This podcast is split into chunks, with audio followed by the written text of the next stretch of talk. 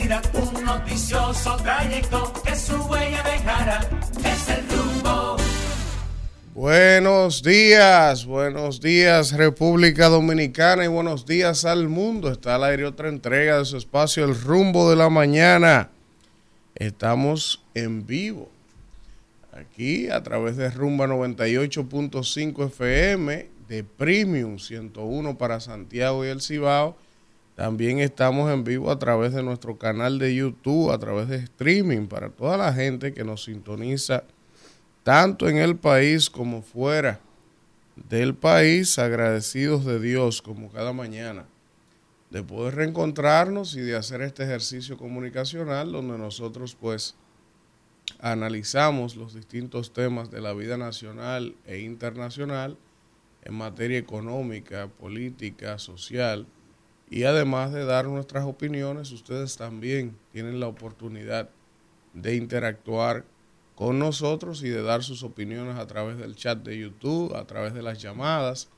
Así que no se pierdan el programa de hoy, que como cada día es un programa sumamente interesante. Hoy tendremos dos invitados de mucho nivel, así que aprovecho, aprovecho de inmediato para darle los buenos días a mi compañero el parcero que llegó cargado de allá, de Colombia, la tierrita, la tierrita, tan anhelada por muchos y añorada por otros. Buenos días, parcero. Buenos días, señores, para todos ustedes. Buenos días al país. Me cuentan que usted hizo historia por ¿Eh? allá. Volvió el dolor, como dice la bachata aquella. Señores, buenos días para todos ustedes. Buenos días al país. Buenos días también a todos nuestros amigos de la diáspora dominicana, ¿verdad? Que día tras día, pues, nos brindan el privilegio de contar con su sintonía desde diferentes litorales del mundo. Buenos días también a toda la gente que nos sigue a través de Rumba 98.5 FM y a toda la gente que nos sintoniza desde el Cibao a través de Premium 101.1. Señores, como cada día, agradecer a Dios que nos permite estar aquí con todos ustedes en esta mañana, invitarles exhortarles también a que se mantengan con nosotros. Y quiero aprovechar la oportunidad para agradecer a toda la gente ¿verdad? que nos estuvo escribiendo. Aquí hubo un lío feo el viernes, profesor. Aquí la, gente pensó el viernes que había cancelado a todo el mundo en RCC. Aquí me llamó gente. ¿Y qué lo que pasa en el programa? Digo, espérese tranquilo, que es así. Entonces agradecer a toda la gente ¿verdad? que estuvo escribiéndole a uno y, y preocupado por uno. Ya estamos aquí, señores, dar carpeta nueva vez. Y agradecer también a todos los amigos y hermanos. Eh, allá estuvo nuestro amigo y hermano Manuel Tejeda de allá, ¿verdad? de Ajá. Colombia. Allá me mandó mi regalo, profesor, al hotel. Oh. Mandó mi libro Pero allá. no. Eh, no, no, él está ahora mismo radicado en una zona de Colombia, que está a cuatro horas de Bogotá. Tiene una finquita por allá, está haciendo un trabajo. Mm. Pero me mandó mi regalo allá mismo al hotel. Así que gracias, le mando saludos a todos ustedes también, ¿verdad? A toda la gente por el cariño allá. Ya nos encontramos a varios dominicanos, señor. ¿Y quién iba a No, pero este rumbo es una cosa terrible. Yo quisiera que usted vea dónde estaba yo metido, profesor, el jueves y viernes. Y por allá me encontré un dominicano. Oye, me dice, hermano, yo sigo ese programa. Digo, no, porque esto no tiene madre, Dios mío. Señores, pues buenos días para todos. Bueno, señores, miren, vamos de inmediato. Los demás irán integrándose sobre la marcha. Vamos de inmediato a ver los titulares que el equipo de producción ha preparado para todos nosotros. Dice por aquí que el presidente Abinader ha convocado hoy de emergencia prácticamente el Consejo de Seguridad Nacional por el tema de el canal que están haciendo en Haití, que no ha habido manera en que del lado haitiano detengan ese desvío del río Masacre. Incluso en el día de ayer yo vi algunos videos de que en lugar de detener la construcción, ya están ellos metiéndole tubería al canal en patanas, e incluso militarizado por militares o pandilleros, uno no sabe haitianos, resguardando la operación, por lo que el presidente de la República en la mañana de hoy, a las 9 de la mañana, ha convocado el Consejo de Seguridad a Palacio Nacional. Esa reunión va a estar integrada por los altos mandos militares y policiales de República Dominicana y evidentemente hay que monitorear de cerca esa situación porque es una situación que podría degenerar en situaciones complicadas. Eh, se han agotado los procesos diplomáticos.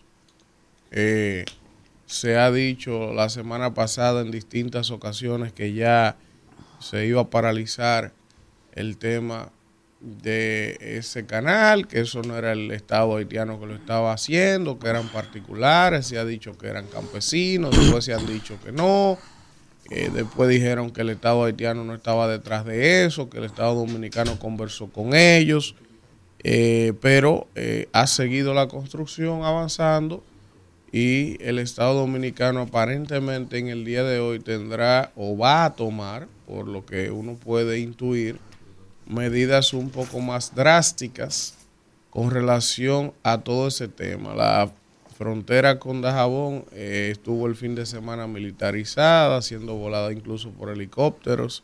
Está cerrado el paso fronterizo por parte del Estado Dominicano en respuesta a esto. Y vamos a ver de esa reunión de hoy a las 9 de la mañana qué sale pero si el presidente convocó los altos mandos militares, yo no creo que sea para eh, hablar de Nintendo ni de comer galletica. Mire qué casualidad, maestro, para que usted vea. La misma delegación dominicana que acabamos de regresar de Colombia, tenemos previsto ir por tres días próximamente, el, el, mes que viene, precisamente a esa zona, para que usted vea cómo es la cosa de la vida. Y yo creo lo siguiente, mire, ese es un tema que tiene como dos años ya, ¿verdad? Este mm. tema y reuniones y diplomacia y conversaciones. O sea, siempre cuando hay una situación con otro país, evidentemente que tiene que primar el campo de la diplomacia. Eso es lo correcto.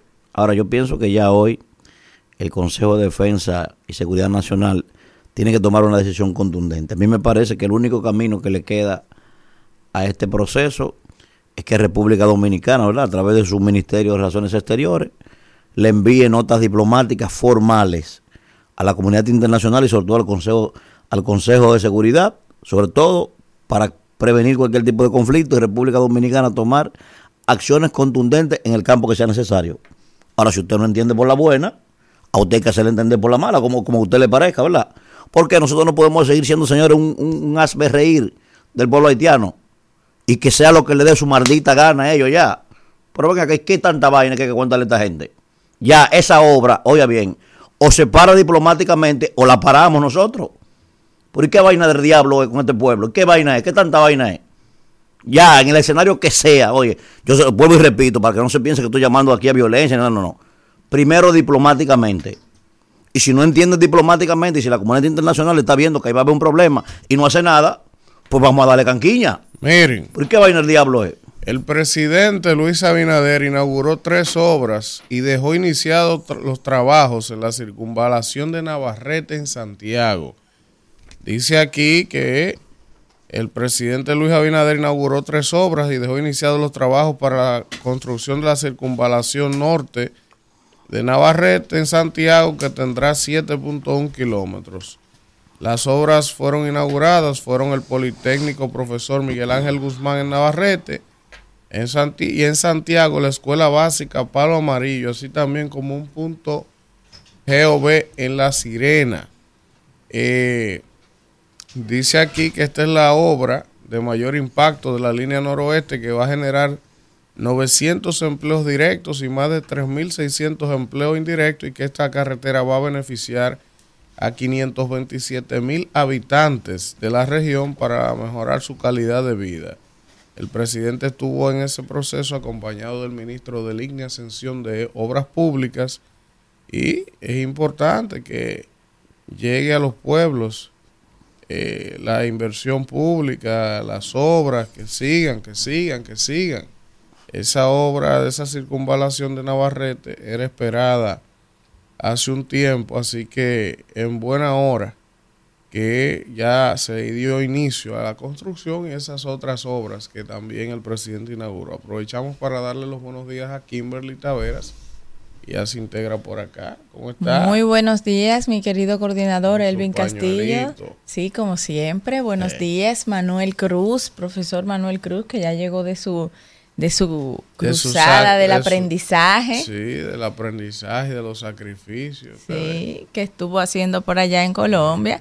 Buenos días a todos los que nos escuchan en este lunes, como cada día de lunes a viernes, de 7 a 10 y media de la mañana, a través de 98.5 por Rumba FM. Buenos días a todos los padres de familia que van hacia sus, sus trabajos, a los niños que van con los padres a- hacia sus colegios, que tengan una productiva y bonita semana. Así es, miren, dice por aquí que el presidente Abinader, que ayer continuó con sus actividades políticas de reelección, dijo el presidente varias cosas en su discurso de ayer. Dijo que se escuche desde hoy hasta mayo, que desde que se escuche desde hoy hasta mayo, que el cambio sigue, dice el hombre, pero además Ustedes saben que el presidente Leonel Fernández ayer emitió un tuit que ha generado un aluvión de reacciones diciendo que si José Francisco Peña Gómez estuviera vivo,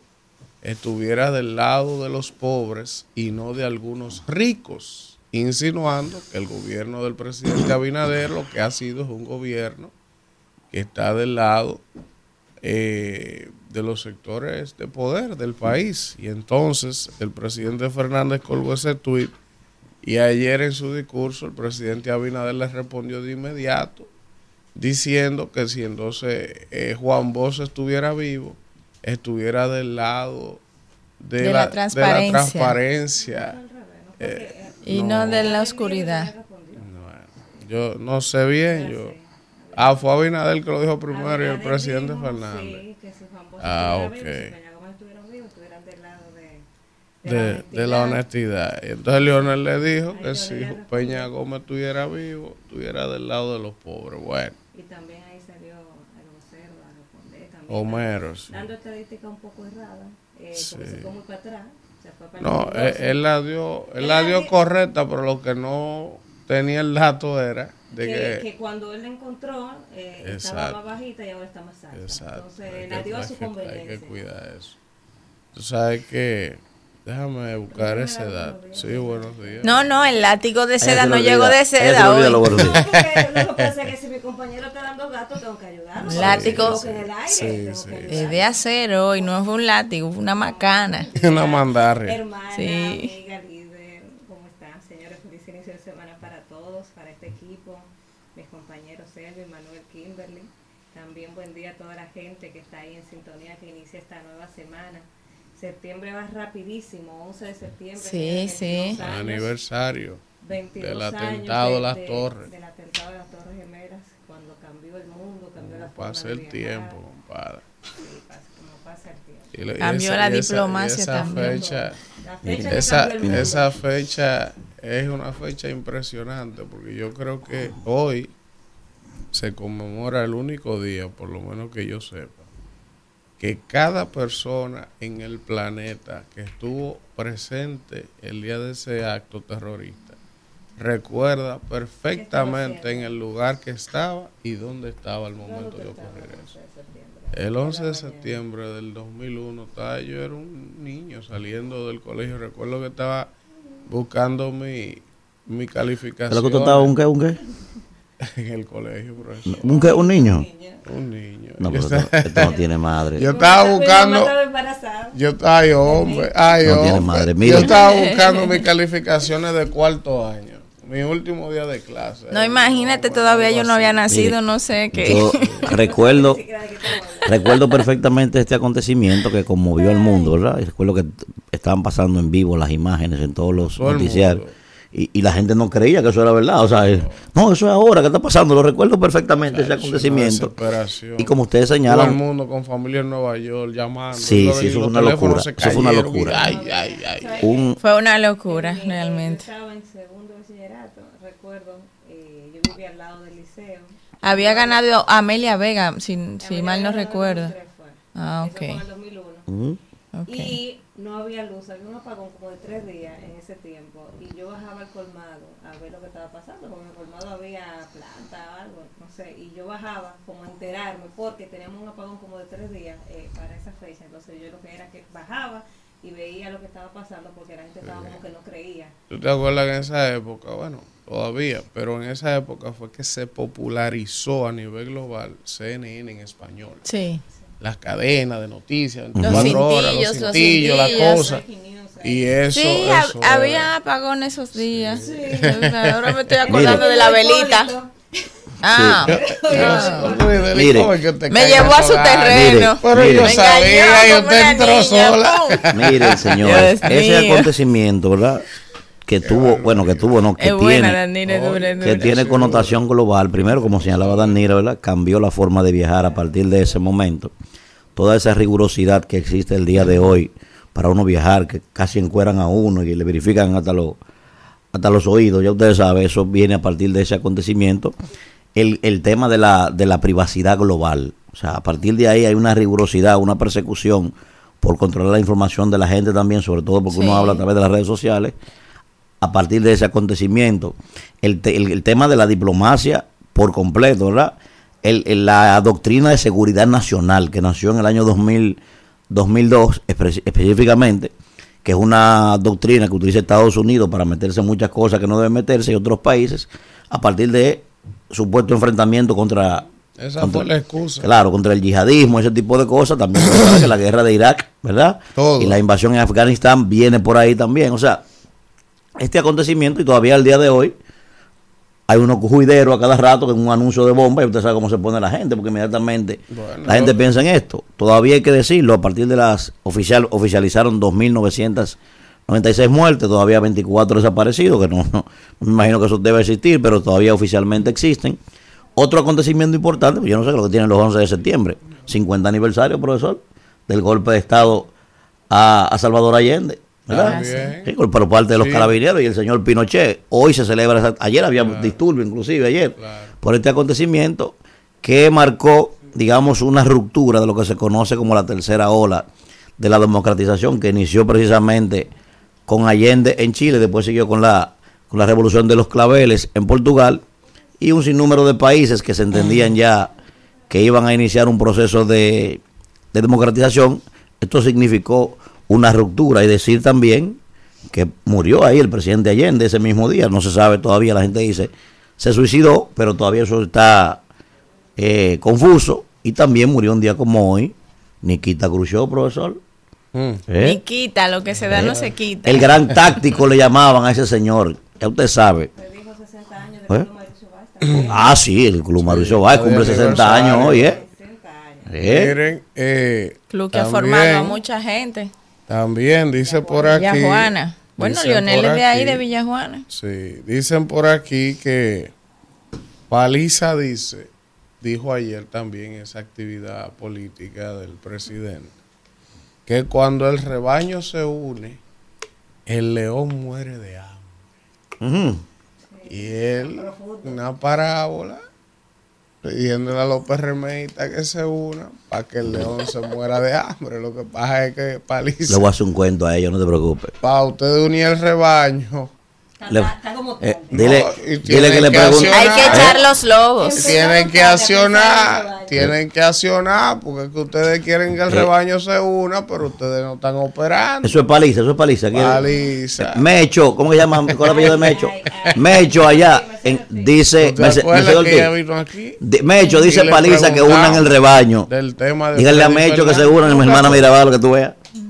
¿Tú no estabas aquí ese día? Bueno, No, Mecho bien. vino aquí y le preguntamos de la situación allí en Hermana Mirabal, porque tú sabes cuál es la situación. Ella está aspirando a senadora. Bueno, nosotros Ella estuvimos aspirando los números. Pero Fernández. Freddy Fernández, el amigo de agricultura, pero ¿qué es lo que pasa? dijo que desde que Freddy Fernández llegó ahí, Mecho, Luis hizo un compromiso con ella para que ella viniera Sí, claro. al partido, ¿verdad? Sí. Pero Mecho es una alcaldesa histórica. De las hermanas Mirabal está hermoso, Salcedo. Yo estuve allá con mi No, familia. No, todo el tiempo, pero además Sí, Mecho ha sí. hecho una gestión histórica ahí como alcaldesa, pero es una política de verdad, o sea, tiene los números, el asunto, por algo la quisieron traer.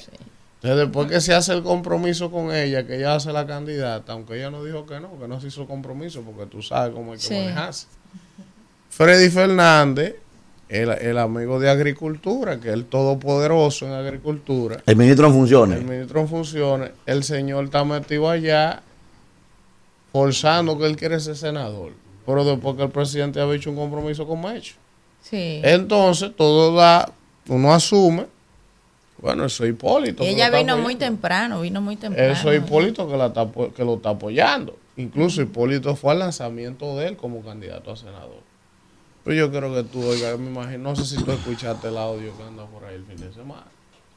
Me he hecho en una tía diciendo, bueno, si la dirección del partido no viene aquí, interviene, no vamos, yo y mi equipo entero, prácticamente, porque ella dice que hay unos delincuentes, literal, Sicario de la política. sicario de la política, amenazando a todo el mundo y amedrentando a todo el mundo y que nadie puede hacer nada ahí. Que ojo, que según lo que ella plantea, oye bien la coincidencia, ¿eh?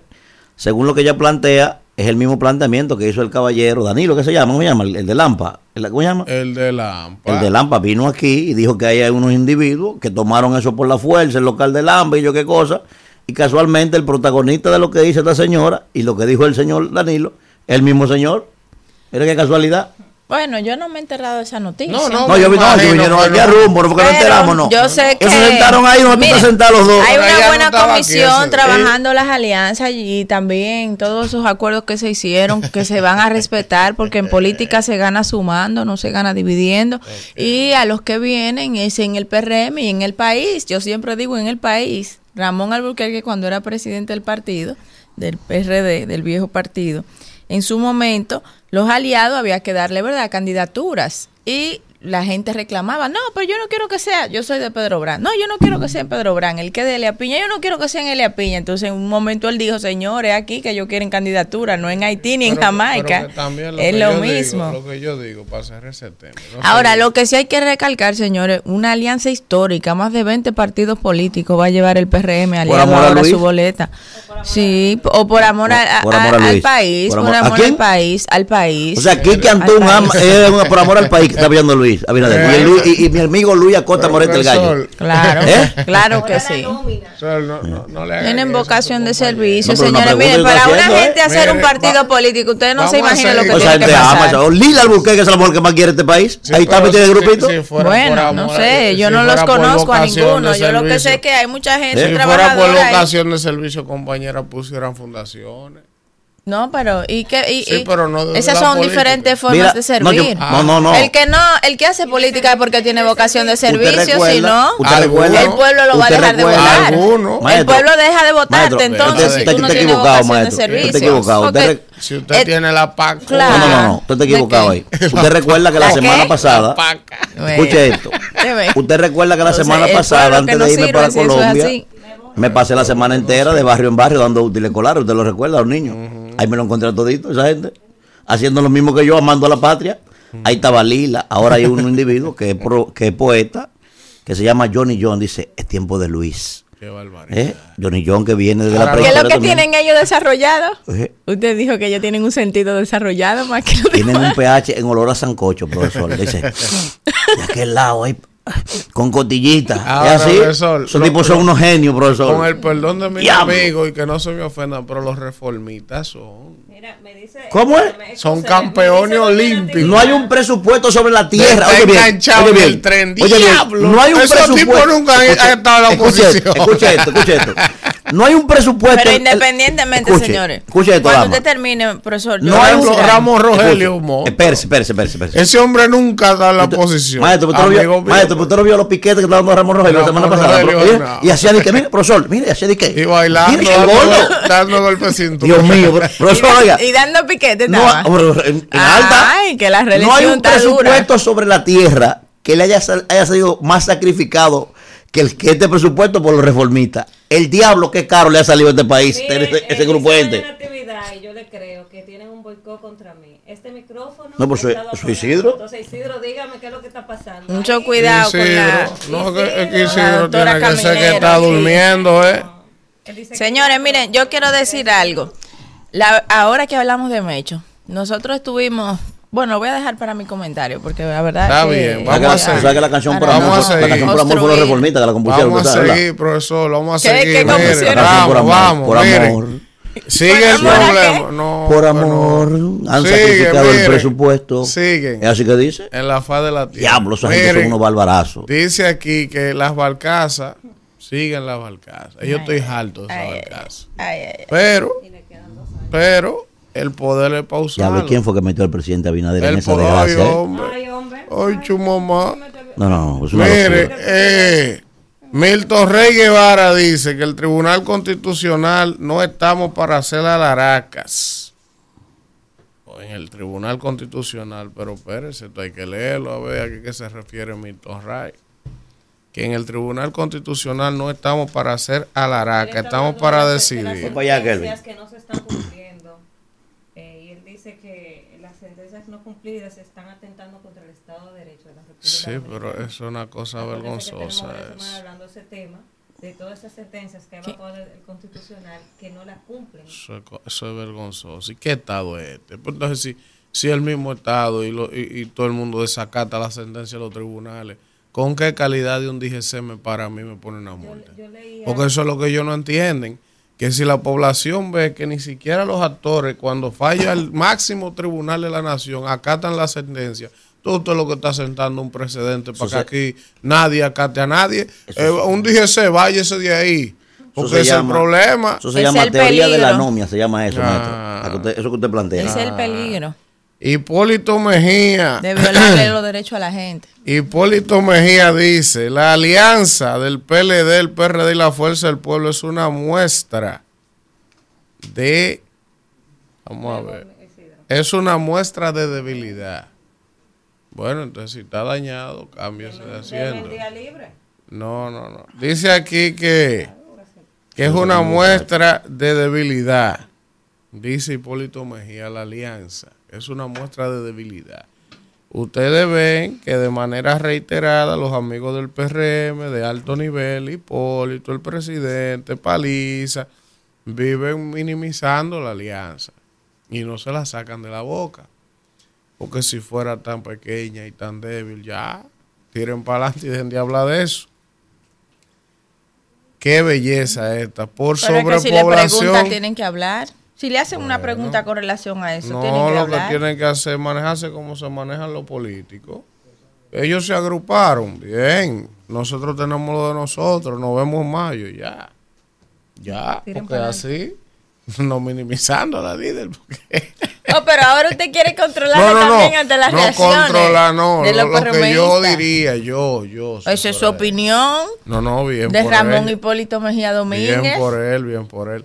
Miren, dice aquí sobre población de estudiantes en un liceo, ahí en el kilómetro 14, líder de la autopista Sí, Duarte sí. hace, Sí, sí. que los estudiantes vayan interdiario. ¿Ustedes pueden creer eso? O sea, ahora los muchachos van ahí, ahí en ese liceo a clase un día sí y un día no, porque ¿Quién le son muchos. La producción. Por eso está en los periódicos. ¿Y entonces usted quiere que saque la noticia de Júpiter? Atención, a mis, no, com- atención a mis compañera? compañeros allá en la maestría, que ayer le decía yo, venía muy contento. Ayer le dice, yo llegaron a su jungla, ¿eh? Vienen contentos. ¿Por qué usted dice eso? Atención a los compañeros míos que escuchen esos comentarios que ustedes están diciendo y esas noticias, ¿verdad? Y yo le, entonces me amenazaban, decía, usted es un barbarazo. Yo que digo, apostar que se le va la luz esta noche y duermen sin luz. ¿Eh? Dígame que no. Pero eso no, pero La usted- jungla, ¿quién usted dijo que no? Usted no oyó la, la- la noticia que yo di. que- usted no oyó la noticia que yo di que el presidente inauguró tres obras y dejó inaugurada la circunvalación de Navarrete. Esa usted no la oyó, ¿verdad? Ahí tenía el aparatico dañado. Ah, Mira, Ahora, mira. Ya yo lo arreglé. Está ¿Y igual que el palacio, que nada más escuchan lo malo. Hablando, Claro. hablando del tema de los, de los centros educativos, eh, alguien me daba una información el fin de semana de algo que está pasando con las licitaciones de las construcciones de escuelas. Ustedes saben que se hace por concurso. Entonces, en el concurso quedan tres lugares. Entonces, el primer lugar se la dan. En caso de que esa persona no pueda cumplir con la construcción de la obra, por la razón que fuera, se supone que la obra se la dan al que quedó en segundo lugar. O bueno, se suponía. Ahora lo que están haciendo es que la obra se la dan a un compañero. O sea, si el primer lugar no puede, entonces se la dan a un compañero que ni siquiera participó. Entonces, También ahí mismo, en eso de las escuelas, Danira, qué bueno que tú lo mencionas. Ahí vi que el ministro actual hizo unas declaraciones que estaba esperando que se actuara con relación a los expedientes que se sometieron de obras que se hicieron, que de escuelas que se dieron, que se que fueron pagadas y que no fueron construidas. pero eso que fue está esperando- que él, lo- él lo- él- él- Sí, él pero- sacó esa... y- de, de, de 10 años atrás. O sea, que eso también ha contribuido a que esas escuelas no estén listas. Miren, hay que darle dice solución. aquí, dice aquí que juramentaron a Víctor Fadul como candidato a alcalde por Santiago del PLD. Ahí estuvo todo el mundo. Es un Fadul. Hmm. Ahí estaba Danilo, ahí estaba el PLD, la plana mayor del PLD en. Santiago. A nadie le gana a Ulises Rodríguez. Eso es Yo dije aquí que nadie le prácticamente Ulises, imposible.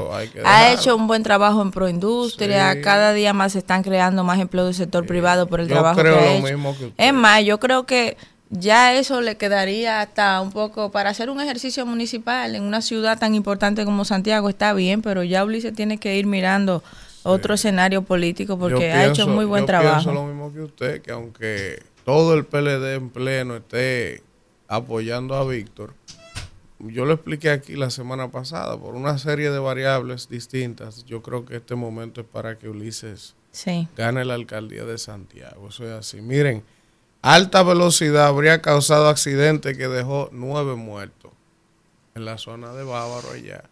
A cada rato hay accidentes en esa zona, esa carretera hay accidentes constantes y no entiendo por qué no se hace algo en ese punto en específico donde tantas personas han perdido la vida en la zona de Verón, en Bávaro, Punta Cana. Eh, dice aquí Leonel, Leonel dice que el PRM está intentando que los alcaldes que no se le vendan al gobierno fracasen. Leonel dice, por ejemplo, que Carlos Guzmán, que no se ha querido juramentar en el PRM, entonces donde hay un alcalde que no ha querido aceptar irse al PRM, ellos están empleándose a fondo para que pierdan las elecciones, dice Leonel. Eso no entiendo cómo. ¿Cómo, No, cómo puede ¿cómo ser que posible? No, no lo entiendo. Usted no lo entiende. No lo digo. entiendo, no. Vámonos a la pausa, Isidro, para yo decirle aquí, para no decirle en el aire. Rumbo de la mañana.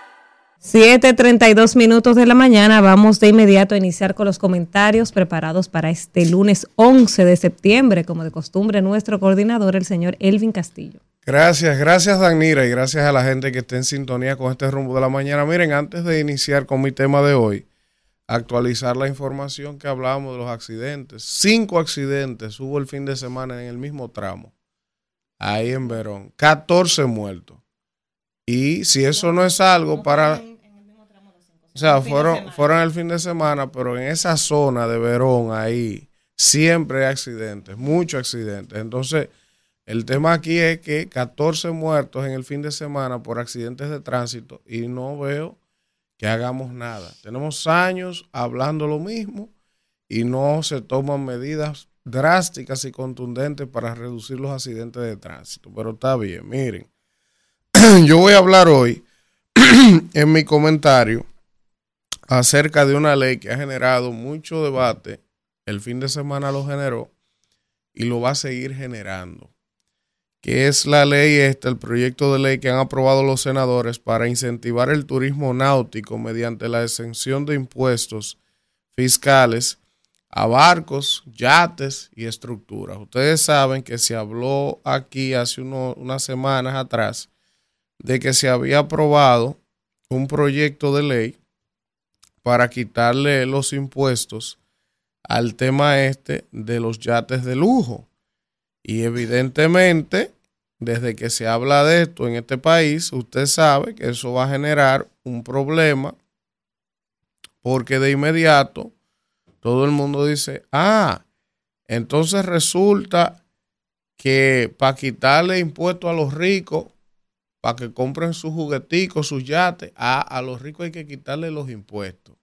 Sin embargo, a los pobres eh, no se legisla en este país, dirá mucha gente, para que al emprendedor, al que quiere comprar un primer carrito para ponerse a hacer Uber, eh, al dominicano en el exterior que está cansado, está cansado de pedirle a los gobiernos, a todos los gobiernos de este país, que le permita importar un vehículo eh, de, de 10 años, por ejemplo. Ah, no, no puede ser de más de 5 años la importación, porque afecta a los dealers, porque esto, pero entonces el dominicano en el exterior que manda casi 10 mil millones de dólares al año en remesa, que sostiene la economía de este país, no se le puede aplicar una política pública que beneficie a esos dominicanos que están en la diáspora. Por, por ponerle un ejemplo simple. Ahora, yo quiero ser responsable porque aquí, cuando se habla de que ah, aprobaron una ley para que los ricos compren su yate, yo me tomé la molestia ayer de pedirle a la senadora Gine Bunigal, que es de las promotoras del proyecto, junto a nuestro amigo Alessi Victoria Yep, que me mandara el proyecto para leerlo y poder hablarles de qué, en qué, qué consiste el proyecto. El proyecto tiene 27 páginas y tiene un resumen ejecutivo de 11 páginas. Ese proyecto, cuando usted ve las motivaciones de promover la ley, no está del todo es un proyecto que cuando usted lo lee, usted dice, pero mira, esto tiene sentido. Esto tiene sentido. Lo que pasa es que si lo agarran por el tema noticioso, amarillista, de decir, ah, aprueban un proyecto de ley para que los ricos compren su yate sin pagar impuestos, eso va a alarmar a la gente. Ahora, cuando leí el resumen ejecutivo, de lo que habla es una ley que incentiva y crea y motoriza el turismo náutico. ¿Qué es el turismo náutico en todas sus vertientes? Bueno, que se creen las reglas de juego para que se, desarrolle primero un turismo náutico en el país, que se expanda, pero también que se cree toda una industria en torno al tema náutico en el país. Evidentemente, si nosotros somos una isla, es lógico que aquí vengan cruceros y que aquí, por ejemplo, se explote esa fortaleza que puede tener lo que es el turismo náutico y se expanda, que se cree, por ejemplo, industria en torno a astilleros para crear y construir eh, barcos pequeños, medianos, grandes que puedan reparar barcos. Por ejemplo, ah, vino un crucero y se dañó. ¿Qué hacemos? Tenemos que traer un crucero de otro lado que se lo lleve remolcado para repararlo en otro sitio, por ejemplo. Pero también el tema de que la Marina de Guerra se le faculta en ese proyecto de ley llevar el control y la regulación total de todas las naves marítimas que estén en República Dominicana, sean de turismo, de vacaciones, de deportes, pero también se habla de crear toda una industria para quienes decidan emprender en el área de eh, la industria eh, de la venta de piezas y repuestos, por ejemplo, para yates, para jet ski, para todo lo que tiene que ver con el turismo náutico, como buscando desarrollar eh, una modalidad distinta del turismo que se creen industrias, empleos en torno a una actividad que es propia de las islas en el mundo entero y de las zonas que tienen importantes cantidades de, de naves marítimas que eh, frecuentan sus, sus, puertos o sus playas o sus litorales. Por ejemplo, se habla de incentivar eh, personas que puedan hacer, quizás construir marinas, restaurantes privados que tengan acceso a yates y crear toda una dinámica en torno al turismo náutico. Ese, ese es el espíritu de la ley. No específicamente decir que le aprobaron a los ricos para que compren yate y no paguen impuestos, porque verlo solo así es un poco irresponsable. El proyecto es muy amplio, abarca muchas cosas. Ahora, después de yo leer el proyecto y explicarles lo que les he explicado, yo sigo quedándome con el tema de que por qué nuestro Congreso, eh, y ojo, no digo que el proyecto sea negativo ni sea malo, lo que digo es por qué siempre nuestro Congreso como que legisla siempre en cosas que no necesariamente son una prioridad.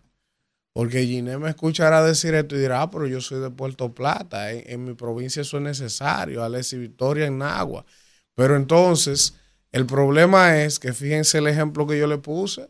¿Por qué no se legisla, por ejemplo, para buscar un mecanismo de no cobrarle impuestos, por ejemplo, a los a lo que quieren comprar un primer carro para hacer Uber, que es su primer vehículo, que es un asunto del día a día, que son millones de ciudadanos que están desesperados por encontrar un trabajo que hacer.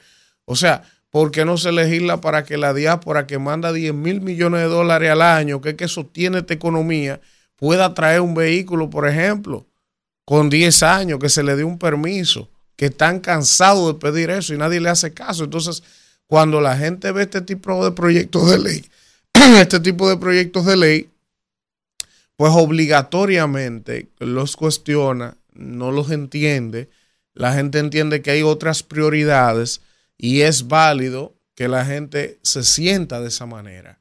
Porque les reitero, yo leí el resumen ejecutivo y Gine me pidió llámenme o invítenme para yo poder explicarle de manera más amplia las motivaciones del proyecto y lo vamos a hacer para que ella venga por aquí y nos comparta eso. Ahora, yo leí el resumen ejecutivo, entiendo la motivación, entiendo que es cierto que en torno a los temas náuticos podría desarrollarse una industria que no existe en el país, más organizada, más regulada, generar empleo, generar toda una industria en torno a eso, pero aún así, aún así siento que realmente no es algo de prioridad. Hay muchas otras áreas, muchas otras legislaciones que podrían ser incluso mucho más necesarias.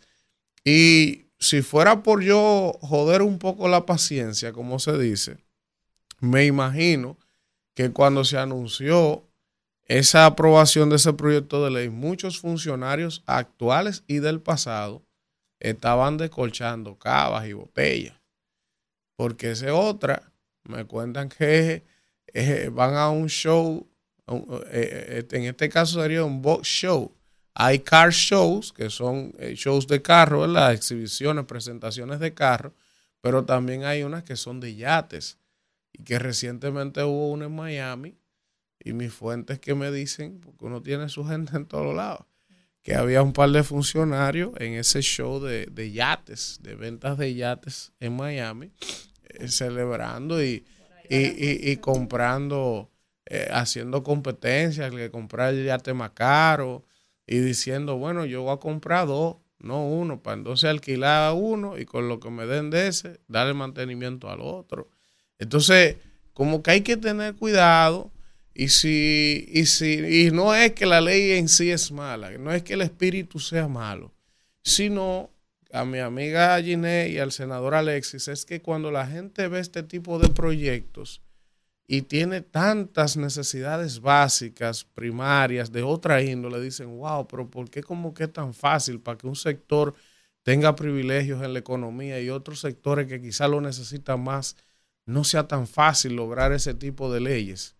Pero hasta ahí los dejo con relación a este tema de la aprobación de la ley de turismo náutico de la República Dominicana. Rumbo de la mañana. Bueno, regresamos en este rumbo de la mañana. Miren, a propósito de eso, antes de pasar con la gente, hablar con el público en este espacio, se me quedó una reacción que es muy importante que se generó a propósito de esta aprobación de ese proyecto de ley náutico eh, de nada más y nada menos que don Celso Marrancini. Ustedes saben quién es Celso Marrancini, eh, a la clase económica que pertenece, incluso es parte de este gobierno. ¿Eh? Entonces, vamos a ver la imagen del tuit. Mírenlo ahí. Dice don Celso Marrancini. Oigan esta perla. Ayer, al él ver este asunto, dice él, el Senado exonera impuestos a yates de lujo. Dice él, esto parecería una broma. ¿Cómo es posible exonerar bienes de super lujo cuando hay tantas necesidades que atender? Lo que yo les decía. ¿Qué dirán los pequeños empresarios que luchan por no sucumbir cada día pagando de Dirección General de Aduana, ITEVI, TCS, anticipo? Digámoslo a mí. ¿Qué tal el que necesita un vehículo pequeño para trabajar y pagar impuestos? ¿Qué dirán los que no les alcanza un sueldo y vean en el horizonte un yate de lujo que no pagó un centavo? Pensemos en lo que estamos haciendo. Yo creo que eso, que los senadores se buscaron con eso un, ruido innecesario. No había necesidad y eso pone en evidencia que tenemos un Congreso que legisla para minorías, porque esa, esa, ese proyecto de ley no impacta ni siquiera el 1% de la población. O la, sea, gente, la gente, la gente. No, tiene sentido. Buen día, ¿quién nos habla y de dónde? Bueno, Elvin, está evidenciado que tengo... Buenos días. De Luis Buenos días, Luis Hotel de Santo Domingo Este. Adelante. Está evidenciado, que este es un gobierno abusador, criminal. Mira, Elvin, déjame hablar. Mira, este es un go- nosotros hicimos una jornada bochista en toda el literal de Río Sama. La gente se está cayendo muerto. El tuberculoso llegó otra vez a la República Dominicana por causa de Luis Abinader Corona. Mira, esa señora, la, la yerna de la madrata de Kimberley, eh, Josefa Castillo, después del escándalo de la nómina, más nunca ha sonado. Esa no suena ni en el centro espiritista. ¿Qué estará haciendo esa señora? Gracias por su llamada. Gracias. Está fajada trabajando. Buen día, ¿quién nos habla y de dónde? es suegra, no madrastra. ¿Verdad? Porque- Sí. ¿Quién nos habla y de dónde? María de Santo Domingo. Adelante, María. Hablar sobre el tema de la luz. Sí. Es, eh, la luz, el Estado estaba libre antes, pero ahora está privatizado por culpa de Leonel Fernández. Bueno. Buen día, ¿quién nos habla y de dónde? Buenos días, buenos días a todos. Eh, confesor Martínez, del Almirante. Adelante, confesor. Ervin, estuve mirando el ministro de la Armada en el muro y la verdad que sentí vergüenza ajena. Oigan por qué digo que sentí vergüenza, porque se supone que el ministro de la Fuerza Armada es el encargado de la seguridad del país. Y si se está haciendo un muro, el ministro de la Fuerza Armada tiene que tener a través de un ingeniero arquitecto el plano del, del muro y cómo va a ser el muro. Y cuando yo vi ayer al ministro de la Fuerza Armada, un muro de dos metros, ¿qué lleva eso arriba? Ahí le contestaron que llevan unos alambres. Digo, pero si usted es el ministro de la Fuerza Armada, se supone que usted, los ingenieros que están construyendo esos muros, tienen que darle los planos y usted tener un arquitecto, ingeniero arquitecto, que le vaya explicando cómo vaya el muro. Tú estoy yendo eso. Qué barbaridad. Buen día, ¿quién nos habla y de dónde? Buenos días, Leandro Liti de Massachusetts. Adelante, hermano de Boston. El pobre, el pobre Dopel y el León del Bronx, los pobres, es todos los días repitiendo la misma tontería. Todos los días la misma tontería. Denle chance a otro que diga cosas interesantes. Van a morir secos. Gracias. Bien. Qué barbaridad. Yo creo que le iba a decir algo. ¿Qué fue lo que dijo ese caballero? Atacando al león del Bronx y al león de Manhattan, que llaman todos los días para decir la misma tontería, pero yo creo. La próxima llamada, maestro. Buen día, ¿quién nos habla y de dónde? Sí, muy buenos días, Elvin, Kimberly, a ese gran elenco. Buenos Hola. días. Le habla Ángel Ramírez. Eh, Elvin, ¿sabes que quiero que me permita, me dé la oportunidad de hablar dos cosas, por favor? ¿Sabes que yo soy un fiel elenco eh, de este programa y estuve escuchando uno de los principales temas que ustedes han hablado la- al inicio del programa? Yo gozo porque veo que la oposición, señores, la, la está cogiendo. Ellos saben que, que, que no hay potencia, señores, no hay potencia ni local ni, ni extranjera que pueda impedir que Luis tome el, el control nuevamente. Sin embargo, si hay una sola potencia, sí, claro que sí. La futura diputada y potencia de la circunscripción 5, Kimberly Taveras. Ah, Gracias, la, la gracias, potencia, Ángel. La potencia. Buen día, ¿quién nos habla y de dónde? Qué barbaridad. Buen día, ¿quién nos habla y de dónde? Buen día, Elvis. Dios le bendiga a todos. Amén. Amén. de Barahona. Adelante. Elvis, mira, eh, yo quiero decirte algo. Eso de que, de que este gobierno está para los ricos, eso es algo que como que no cuadra, porque si tú te has fijado, eh, lo primero que ha hecho la gestión de Abinader es estar presente en cada una de las situaciones. Un ejemplo es cuando regresó la tormenta Franklin, que el gobierno estuvo directamente en la calle. Eh, Kimberly fue una de esas personas que no se perdió en eso. Pero Así mira es. aquí en Barahona, el progreso de aquí de Barahona ha sido bastante efectivo y la inauguración de los cruceros, la inauguración del hospital materno infantil que ha sido bastante necesario porque hoy en día aquí no había lo que era un hospital materno infantil y sin embargo se ha trabajado para eso y Bien. Gracias. Gracias. La gente de Buen día. Cachipa de Barahona. ¿Quién nos habla y de dónde? Presidente, tú la semana pasada en Barahona. buenos días. Inaugurando. ¿Quién nos habla y de dónde? Un acto de la juventud. Alta, buenos días, de nuevo en Massachusetts. Adelante, hermano. Llamó. Eh, Elvin, Manuel, Daniela y Kimberly, al presidente Abinader que utilizó a Juan Bosch como referente de la, de la transparencia. Sí. Tres, tres, tres cositas nomás que yo quiero, si él, quiere, si él quiere ser transparente, como dice, que no lo es, que me hable de los escándalos de, de educación, los escándalos de salud y los escándalos, el peor y el más grande, el canódromo, que se ha quedado mudo como, como, como los mudos más grandes que existen en el mundo. Eso es lo que es un charlatán. Bueno. Gracias. Ahí está. Miren, a propósito de eso que dice el oyente de Boston, ustedes vieron el fin de se están resucitando los muertos. Oh, sí. el fin de semana, Sí. Don Uchi Lora apareció y su hija Diana Lora y le entraron como la conga al ministro de Educación. Digo, oh, El pero mira. el ministro de Educación se me va a salvar hoy porque voy a hablar de la actividad de Colombia. Pero Buen ma- día. mañana él y yo vamos a hablar. Buen día, ¿quién nos Espero habla y de dónde? mañana. Él no escucha a nadie, la soberbia no le permite. Me va a escuchar mañana. Buen día. ese. Oye, hasta los PRMistas le dicen sobre ¿Me escucha? ¿Aló? Sí, ¿Quién nos adelante. habla y de dónde? Te habla Luis de Santo Domingo. ¿Qué tal? Bien, Luis. la- las damas preciosas como siempre. Gracias. Gracias. Sabe. Mira, Elvi, tú sabes que en la escuela uno tenía que saber cómo echaba los pleitos. No con todo el mundo tú peleabas. Claro. a veces o aprovechabas que al que tú querías darle estuviera solo o tú esperabas hasta acompañado, ¿verdad que sí? Claro. Bueno, Faride está echando un pleito que no debió. No debió. Porque ella debió haber pedido esa posición al partido. Oh, sí. No, no, Oh, sí. no.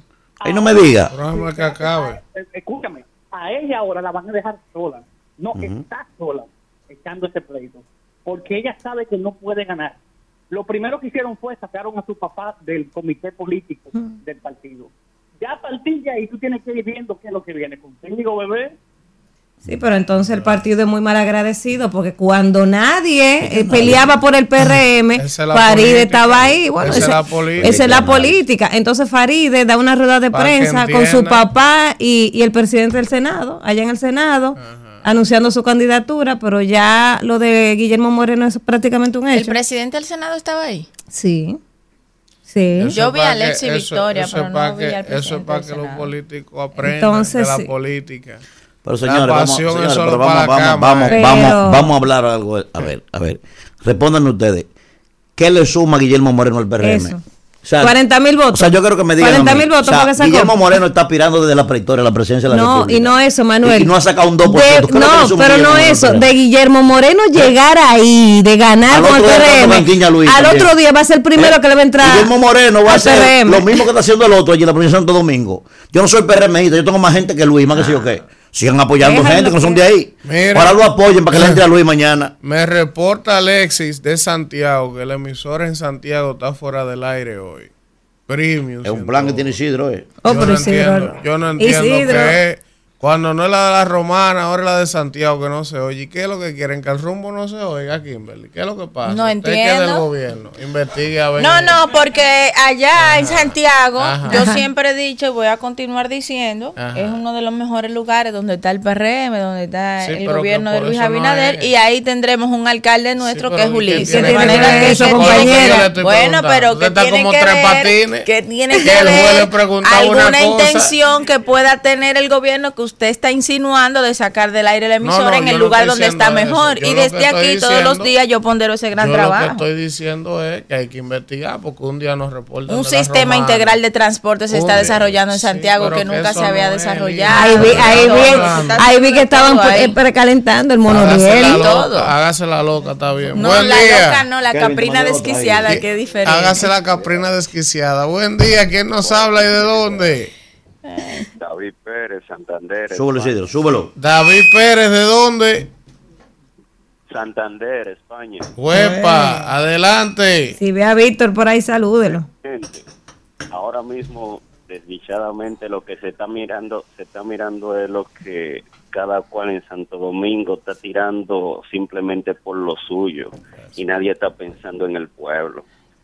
Cada uno lo que está es mirando en su cartera y simplemente mirando por su condición, se están olvidando de los envejecientes como siempre y de todos esos niños que desdichadamente todos estos políticos malos le están robando la oportunidad. Y como una vez dijo Manuel Cruz, dentro de 10 años que nosotros o 15 años que nosotros vamos a ver el resultado de lo que de lo que está sucediendo ahora, que es lo que estamos viendo de esos jóvenes de hace 15 años cuando estaba el gobierno de, de Leonel Fernández. Buenos días. Bueno, miren, eh, dice aquí, vamos a saludar a la gente del chat de YouTube. Tenemos ahora mismo en línea 835 personas conectadas en el chat de YouTube del Rumbo de la Mañana. Por aquí veo a Judith Blanco que nos saluda, también Gervasio Peña. Está por aquí Ana, también Marcos Tapia, Juan Mota, Miguel Ángel Pérez desde Holanda, está Ramón Puello desde Maryland, Jaime Luciano desde Washington. Nos saluda Juan Mota, también está Jessica Jiménez, está por aquí también Manuel Félix. También nos saluda nuestro hermano Sixto Ricardo Báez, Cornelio Rodríguez desde Filadelfia, está Wanda también por acá. Diome desde la Cruz, desde Nueva York, nos saluda como todos los días, el amigo del Gagá en la avenida. Está por aquí Yacaira Familia, también está por aquí Jenny Morales, está Guillermo Morillo, está Radamés de Sena desde Sabana Perdida. Altemar Portes también nos está sintonizando y reportando sintonía a través del YouTube. Radamés de Sena, Rufino Acosta. Está por aquí Ángel Lugo Paniagua desde Arkansas, en Estados Unidos. Está por aquí también Ramón Tolentino, Elvis Ventura desde Santiago, Fidel Guzmán, El Terror. Está por aquí Lucy Esther Díaz en sintonía desde Holanda también. Gracias, Lucy. Está por aquí Julio Veras desde Nueva York, Claudia María Blanco desde Pedro Brán. Está por aquí la Gigi desde Canadá. ¿Cómo se llama? La Gigi. Está por aquí Moisés Frías desde Roy Qué Island. barbaridad. Roy Island. Roy Island. Sin S. Island. Ya me lo corrigieron, me acordé. Siga, siga, maestro. Está aquí Gregorio Hernández desde Bonao. Está Héctor Nicolás Jiménez desde Brooklyn. Eh, John Tejeda. Saludos para ti, Larisa Saturria. Bueno, son 800 y tantas personas conectadas. No los puedo saludar a todos, pero gracias por el favor de su sintonía. Y vamos a hacer un contacto de publicidad al regreso. Venimos con más en este rumbo de la mañana. Rumbo de la mañana. Bueno, regresamos, regresamos en este rumbo de la mañana cuando son ya las 8 y 2 minutos de la mañana y vamos a continuar con los comentarios y es el turno del comentario de Danira Caminero. Gracias, Elvin, y gracias a toda la gente que está ahí en sintonía. De entrada, desearles a todos un feliz inicio de semana laboral, que puedan pues cumplir todo lo que se propongan para esta segunda semana de este noveno mes del año 2023. Y hoy yo quiero hablar, un tema obligado que hay que hablar y que uno siempre lo trae aquí a esta mesa y que todo el mundo lo habla porque es de preocupación el tema de los accidentes de tránsito. Y es que más temprano en los titulares leía Elvin esa cifra tan alarmante de que en este fin de semana, eh, pues se, durante, durante todo el fin de semana, entre sábado y domingo, cinco accidentes de tránsito cobraron la vida de 14 personas, esto solo entre sábado y domingo. Y es que las carreteras de la zona este del país pues se han convertido eh, prácticamente en el centro de los accidentes. Y no bien, eh, no, ha, pasado un año todavía, porque ya estamos a 11 meses de la tragedia de, de Higüey, de Bávaro, donde perdieron la vida cinco turistas, ese accidente tan trágico que pues nos puso en el centro del mundo, las, los canales internacionales, los principales medios internacionales estaban pendientes a esa tragedia que le costó la vida a varios turistas argentinos y chilenos. Y tan solo 11 meses después tenemos otra tragedia en la misma zona. El mismo día, en menos de, de 5 o 6 horas, dos tragedias, dos accidentes de tránsito fruto de la irresponsabilidad de los conductores. Lamentablemente, en el primer accidente que se produjo a las 6.30 de la mañana del pasado sábado, cuando una guagua de, transporte de una cadena hotelera que busca, busca a los empleados y los lleva hacia el hotel, pues eh, chocó con otro, con un camión de frente y ahí perdieron la vida lamentablemente nueve personas que se dirigían hacia su trabajo.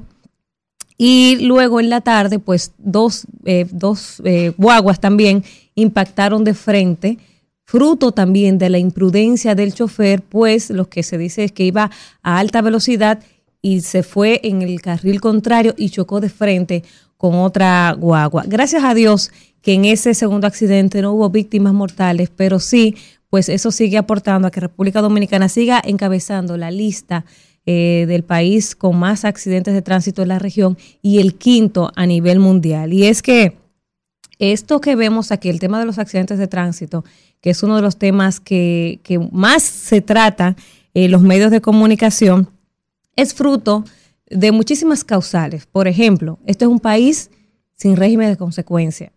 ¿Por qué lo digo? Bueno, hace 11 meses tuvimos esa tragedia en Bávaro que uno entendía que iba por lo menos a cambiar algo eh, con el tema de los accidentes de tránsito y no cambió nada. 11 meses después, bueno, yo leí que al señor Franklin Nin, que fue el chofer que produjo ese accidente de hace 11 meses, que fue en octubre del año pasado, a él en ese momento eh, le, eh, lo mandaron a la prisión por un, por un año de prisión eh, coercitiva. Y pues eh, al mes de agosto ahora le cambié, le variaron la medida de coerción, lo mandaron a su casa, presentación periódica y una y un pago de una multa económica.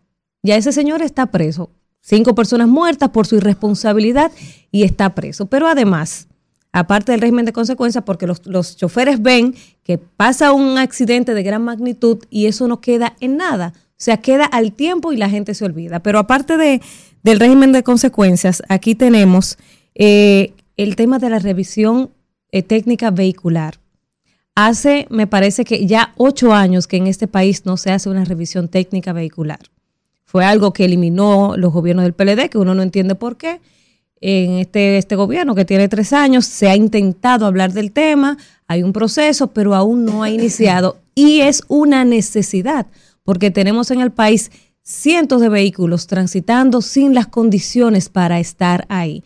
Yo hace unos meses me dirigí a la región este del país eh, a Punta Cana específicamente, y me fui en una guagua de transporte de una empresa con la que iba a trabajar, y yo iba asustada, iba preocupada, porque bueno, porque esa, esa guagua no tenía cinturón de seguridad. Y yo decía, pero ¿por qué una guagua de pasajeros no tiene cinturón de seguridad? Era una guagua no de las grandes, sino una guagua de esas medianas que cogen eh, treinta y tantos pasajeros, y no tenía cinturón de seguridad salvo el del, el del chofer. Entonces, ¿cómo es posible que permitamos que entren al país guaguas que no cuenten con cinturón de seguridad para proteger la vida eh, de los usuarios? Porque yo estoy segura de que si esas guaguas cuentan con cinturón de seguridad, las víctimas mortales fueran, si no cero, fueran mínimas. Porque lo que pasó, por ejemplo, con, con el accidente de Bávaro de hace 11 meses, que muchas personas se le mutilaron partes de su cuerpo, fue precisamente por no tener el cinturón de seguridad y lo que pasó, la tragedia que pasó este fin de semana, gracias compañera, la tragedia que pasó este fin de semana también tiene que ver mucho con la irresponsabilidad de los choferes con manejar a alta velocidad, pero el tema del cinturón de seguridad es que necesitamos que en este país se retome el tema de la, de la revisión técnica vehicular. Eh, otro de los temas que hay que, que resaltar de por qué estamos viendo tantos accidentes de tránsito, aparte del régimen de consecuencias de la revisión técnica vehicular, es que aquí no se le presenta a este país un informe forense de un accidente de tránsito. O sea, al día de hoy no sabemos, por ejemplo, eh, no, hemos visto ese informe de ese accidente de hace 11 meses que consternó al mundo. Y de tantos accidentes que pasan día tras día, aquí no se le presenta un informe al país. No se hace ese informe forense, esa investigación profunda de ese accidente. Entonces, por eso seguimos viendo día a día. Y yo creo que a raíz de este tema, yo creo que ya es tiempo de que se declare la República Dominicana la seguridad vial en estado crítico, en estado de emergencia. O sea, yo creo que el tema de la, de la seguridad vial debe ser considerado ya un tema de seguridad nacional. Un problema que no es de esta administración. Abinader llegó y encontró este problema, encontró que encabezamos las, las estadísticas en la región de accidentes de tránsito, pero yo entiendo que puede ser él quien empiece a cambiar eh, ese tema de, del tránsito en la República Dominicana. De entrada, declararlo de emergencia, un tema de seguridad nacional. Somos líderes en accidentes de tránsito y líderes en muertes por accidentes de tránsito en la región y el quinto país en el mundo completo.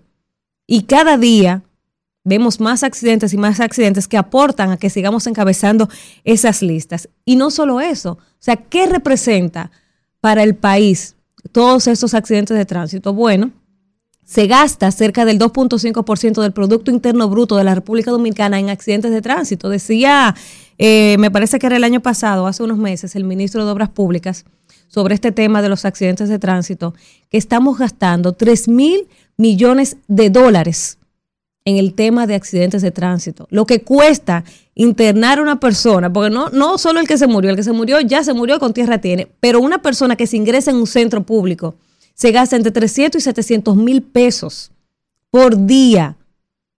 Y entonces por eso estamos gastando 2.5% de nuestro Producto Interno Bruto en el tema de accidentes de tránsito, dinero que se pudiera utilizar en otras cosas, sobre todo en el tema de prevención.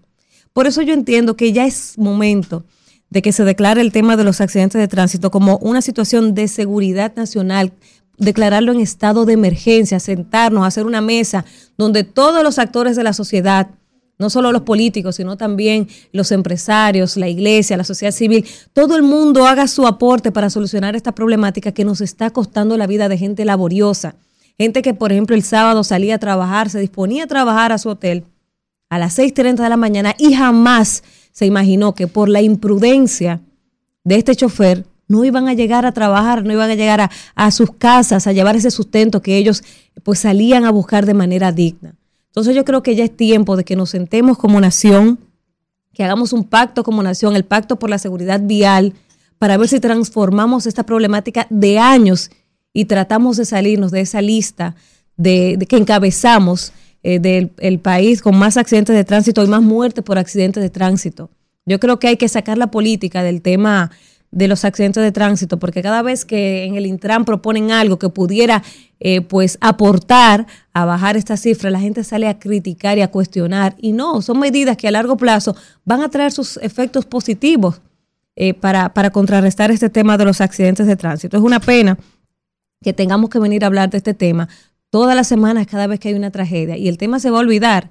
En una semana se va a olvidar el tema y vamos a volver a hablar de esto cuando pase otra tragedia en la zona este. Tenemos choferes que manejan de manera irresponsable porque no existe ese régimen de consecuencia, porque simplemente la presa lo sueltan y eso quedó en nada. Entonces yo creo que es momento de que como país, como nación, nos sentemos todos a trabajar en solucionar este tema de los accidentes de tránsito. Isidro. Bueno, regresamos, regresamos en este rumbo de la mañana y ya tenemos por acá con nosotros un invitado muy especial. Ustedes lo conocen, ese joven eh, presidente de Ángel.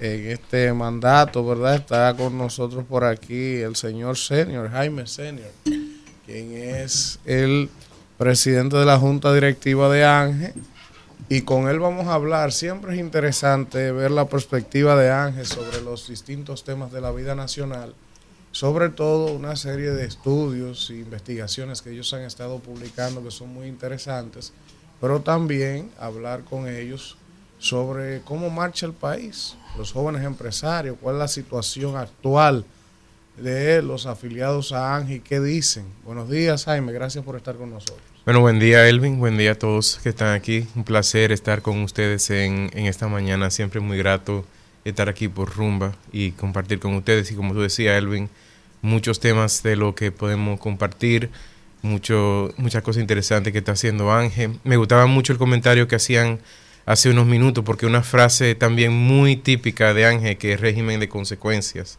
porque nosotros siempre hablamos de eso, de que si este país no tiene régimen de consecuencias, si no hay un seguimiento a lo que ocurre, entonces siempre va a haber un estado de indefensión y nosotros utilizamos mucha esa, mucho esa frase, así que me sentí muy identificado escuchándolo. Qué bueno. Jaime, vamos a iniciar hablando precisamente, todos sabemos, no, no es un secreto, a nivel global hay situaciones complicadas los últimos tres años.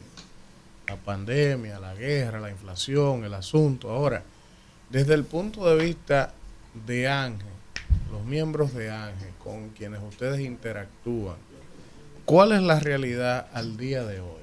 O sea, del que tiene pequeños emprendimientos, de, de- de- ¿cuál, cu- ¿cuál es el sentir que tú tienes, de, el feedback de esas reuniones con quienes tú te estás reuniendo, el clima de negocio? Porque, por ejemplo, te hago la pregunta, el otro día vimos que cerraron dos restaurantes. Cerró Chef Pepper y cerró un restaurante en Santiago. Nosotros hablamos con Andresito Marrancini de Azonadores, que estaba aquí, nos decía, lo- nos decía, mira, nosotros no hemos sentido entre nuestros afiliados ninguna situación como para preocuparse de que esto vaya a ser algo en cascada. Ahora, yo quiero escucharte a ti con relación a tus afiliados, los de Ángel, ¿cuál es la situación, el tema impositivo, el día a día, el clima de negocio? Porque la economía está contrañida, eso no lo digo yo, eso lo dicen los números del Banco Central, que estamos creciendo 1.2 el primer semestre. Y las proyecciones de crecimiento para final del año, el propio gobierno la ha bajado de 4 a 3. Entonces, ¿cuál es la realidad de los emprendedores hoy eh, desde el punto de vista económico en República Dominicana? Bueno, Elvin, ya tú iniciaste de hecho el comentario haciendo una alusión a lo que ha sido un clima económico internacional complicado, difícil, donde ha habido una serie de, situaciones que han impactado a todos los países a nivel mundial de una manera adversa. La República Dominicana no deja de ser uno de ellos. El crecimiento económico este año será menor a, a lo esperado. Eso es, eso es difícil. Ahora, a pesar de que es menos de lo esperado, también tenemos que situarnos en un contexto donde, aun si crecemos a poco menos de 3%, vamos a estar entre los top 5 de América Latina, incluyendo Estados Unidos y Canadá. Es decir, estamos pasando y atravesando un momento difícil, un momento complicado a nivel internacional y aún así la República Dominicana ha podido sufragar de manera bastante exitosa ese, esa situación. Pero desde un punto de vista de los empresarios, jóvenes, los emprendedores, hemos visto mayor preocupación sobre la necesidad de adoptar reformas estructurales que puedan ayudarnos a competir a largo plazo. Lo que hablamos es, por ejemplo, de simplificar el código tributario. Es muy difícil cumplir con lo que son las eh, normas tributarias, es costoso, eso hace más difícil la, la formalización tenemos que darle más oportunidades a los emprendedores. De hecho, esta misma tarde tenemos el lanzamiento, hoy por primera vez, del Fondo Confíe, que es un fondo de contrapartida de garantías para emprendedores en la República Dominicana, que fue fondeado con 25 millones. Ángel encabeza la Red Nacional de Emprendimiento, que también fue puesta en funcionamiento, que aunque databa de la ley, de una ley del 2016, la 688-16, de emprendimiento fue, fue puesta en funcionamiento hace apenas unos meses. Es decir, estamos tratando de tomar las medidas de una manera tanto como asociación empresarial y también de la mano con el sector público para apoyar a los emprendedores porque ciertamente ha sido un momento complicado para la República Dominicana, pero tenemos mucha esperanza para el 2024. Yo soy emprendedora, por ejemplo, ¿cómo tengo yo acceso a eso que tú acabas de mencionar? Porque me interesa, ¿verdad? Tengo un pequeño emprendimiento y me gustaría saber. Y por otro lado, mi, mi otra pregunta, me gustaría que nos hables de, del estudio que ustedes realizaron del votante joven, tuve la oportunidad de leerlo, muy interesante. Eh, me gustaría saber eh, la participación que le están dando a los partidos, si se han interesado por este, por este estudio que tiene datos que pudieran marcar la diferencia de cara al siguiente proceso electoral. Bueno, gracias, Danira. Bueno, en primer lugar, nada más para terminar el tema del Fondo Confi la Red Nacional de Emprendimiento. La Red Nacional de Emprendimiento la pusimos en funcionamiento hace aproximadamente seis meses. Contamos con una junta directiva encabezada por la Asociación Nacional de Jóvenes Empresarios.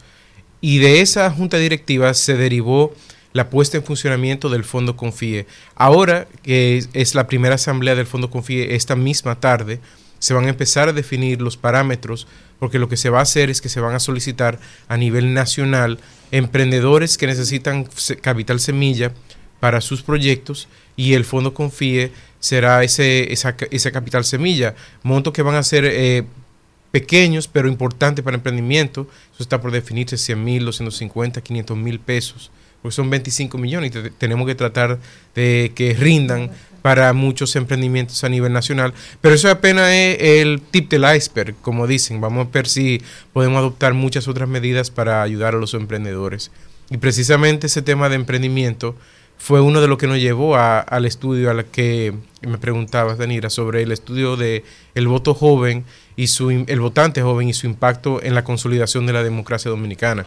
Nosotros como Asociación Nacional de Jóvenes Empresarios reunimos diversos eh, jóvenes de, extractos socioeconómicos distintos a nivel nacional y nosotros mismos nos preguntamos de cara a los comicios del año 2024, ¿quién es el votante joven dominicano?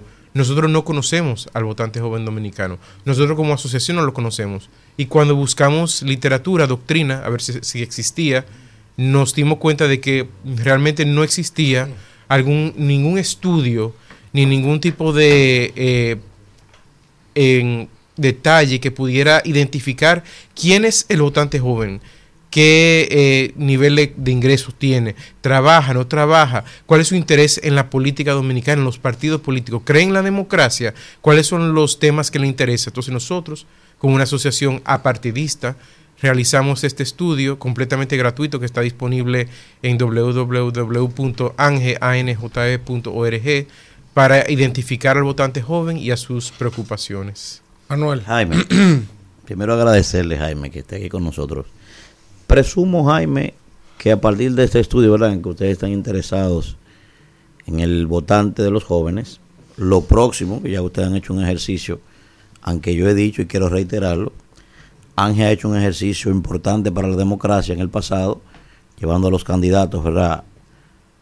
a presentar su propuesta. Aunque ya lo ha llamado debates electorales, Ángel no ha hecho debates electorales. Quiero reiterarlo. Entonces, preguntarles, ya que tienen el estudio sobre el votante joven, ¿piensan llevar ahora a los candidatos a ir a debatir realmente sobre sus propuestas para beneficio de la juventud? ¿Ese es el próximo paso que tienen previsto? Mira, es una buena pregunta, Manuel. Y, y no le contesté y no le terminé de contestar, de hecho, a Danira que preguntó sobre los partidos políticos. Nada más decirle que sí, que ha habido un alto interés de, de los partidos políticos y de los estamentos estatales de poder. Nos hemos reunido en la Cámara de Diputados, el Senado de la República. Ahora con los partidos políticos tenemos reuniones y han habido discusiones que se han sostenido con eh, candidatos y candidatas o precandidatos y precandidatas todavía en este caso eh, que están interesados en el estudio precisamente porque de cara al 2024 el tema de los debates electorales es muy importante. Ángel ha realizado debates electorales. En el año 2020, si se, acuerdan, hicimos debates electorales entre los candidatos senadores del Distrito Nacional y de Santiago y de la alcaldía del Distrito Nacional y de Santiago.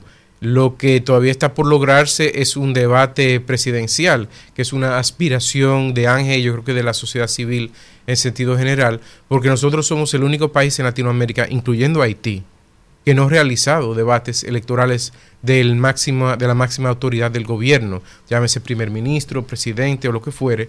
Entonces nosotros como país tenemos que abocarnos a que nuestros candidatos y candidatas presidenciales se presenten sus propuestas de manera directa. El estudio que realizamos, el 70% de los jóvenes decían en ese estudio que quieren ver debates electorales, quieren que los candidatos y candidatas se presenten en debates electorales porque son la mejor forma de presentar las propuestas de los candidatos. De hecho, vimos hace aproximadamente dos semanas, aquí mismo en RCC Media, que se realizó un encuentro entre precandidatos a la circunscripción 1 del Distrito Nacional de Diputados del PRM que fue también una especie de debate electoral. Y ese tipo de encuentro es muy positivo y creemos que la cultura de debates en la República Dominicana tiene que ser incentivada y ese fue un paso muy importante y que aplaudimos y aplaudimos que también se anunció que otros partidos van a realizar similares encuentros aquí en RCC Media y que de seguro estaremos muy atentos Bueno, a ellos. Jaime, informarte,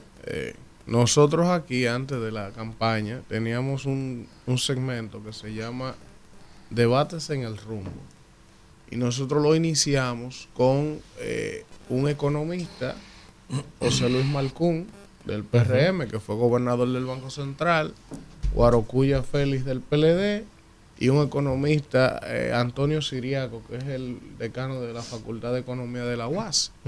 Y hicimos un debate real, un careo, sobre la visión del ritmo de la economía, del endeudamiento. De, y entonces vamos con cada uno de los temas. Ahora venimos con uno de las AFP. Y la idea es incentivar y motivar esa cultura que es tan necesaria. Aquí los políticos y los actores se resisten a debatir. Y ellos no les gusta debatir porque precisamente en un debate podrían exponer primero sus debilidades y sobre todo que no manejan los temas. O sea, ellos quieren dirigir, por ejemplo, una alcaldía, pero no conocen un carajo de municipalidad. Y eso tiene que cambiar. O sea, la gente tiene que percibir que un individuo o una individua que aspira o porque es hija de fulano o porque es hija de fulano o lo que sea y tiene popularidad, tiene carisma, tiene dinero, quiere hacer o aspirar a dirigir un puesto, pero no tiene las competencias para hacerlo, entonces el ciudadano tiene que saber eso. Y yo los apoyo y cuenten con nosotros, hay que seguir presionando hasta que lleguemos al punto de lograr y materializar eso. Así es, y, y de hecho en el estudio se reveló que la razón número uno que los jóvenes dejan de creer en la política son las promesas incumplidas. Eh, y, a- y los jóvenes exigen una nueva forma de hacer campaña, menos contaminación sónica y visual, menos dádivas.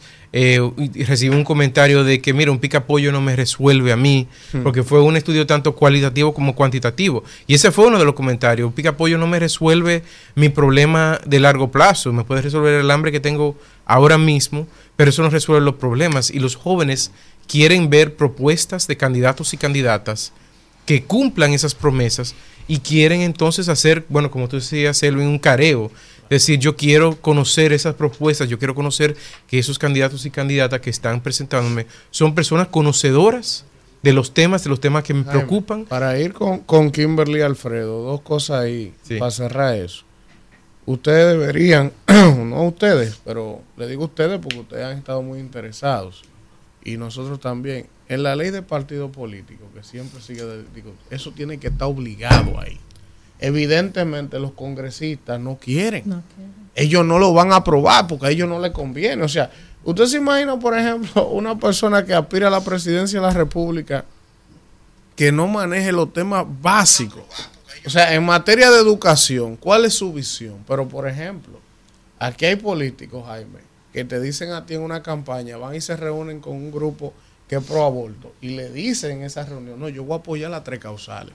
Pero después ese mismo político va donde un grupo religioso y le dice, cerrado ahí, no, no, no, yo no voy a votar Donde los provida, donde, Donde los provida, yo no voy a votar nunca a favor de la causal. ¿Entiendes? Entonces, Sí. ese tipo de cosas hay que hacer un debate para que la televisión nacional Sea diga más coherente. cuál es su posición sobre las causales y tenga que decirlo y que todo el mundo lo vea. Así es. Pero déjame decirte que nada más para hacer un comentario de que en la ley de régimen electoral que fue reformada el año pasado, se incluyó un artículo sobre debates electorales. Y ya está previsto por primera vez en la legislación dominicana lo que son los debates electorales. Ahora no son obligatorios y no son y no son y, y puede, puede ser, pero es difícil porque mira, desde un punto de vista constitucional es difícil decir que te van a obligar a concursar en un debate. Tú pues ahí, pero hay un ahí yo soy social. medio dictador. Usted quiere ser político, tiene que formarse.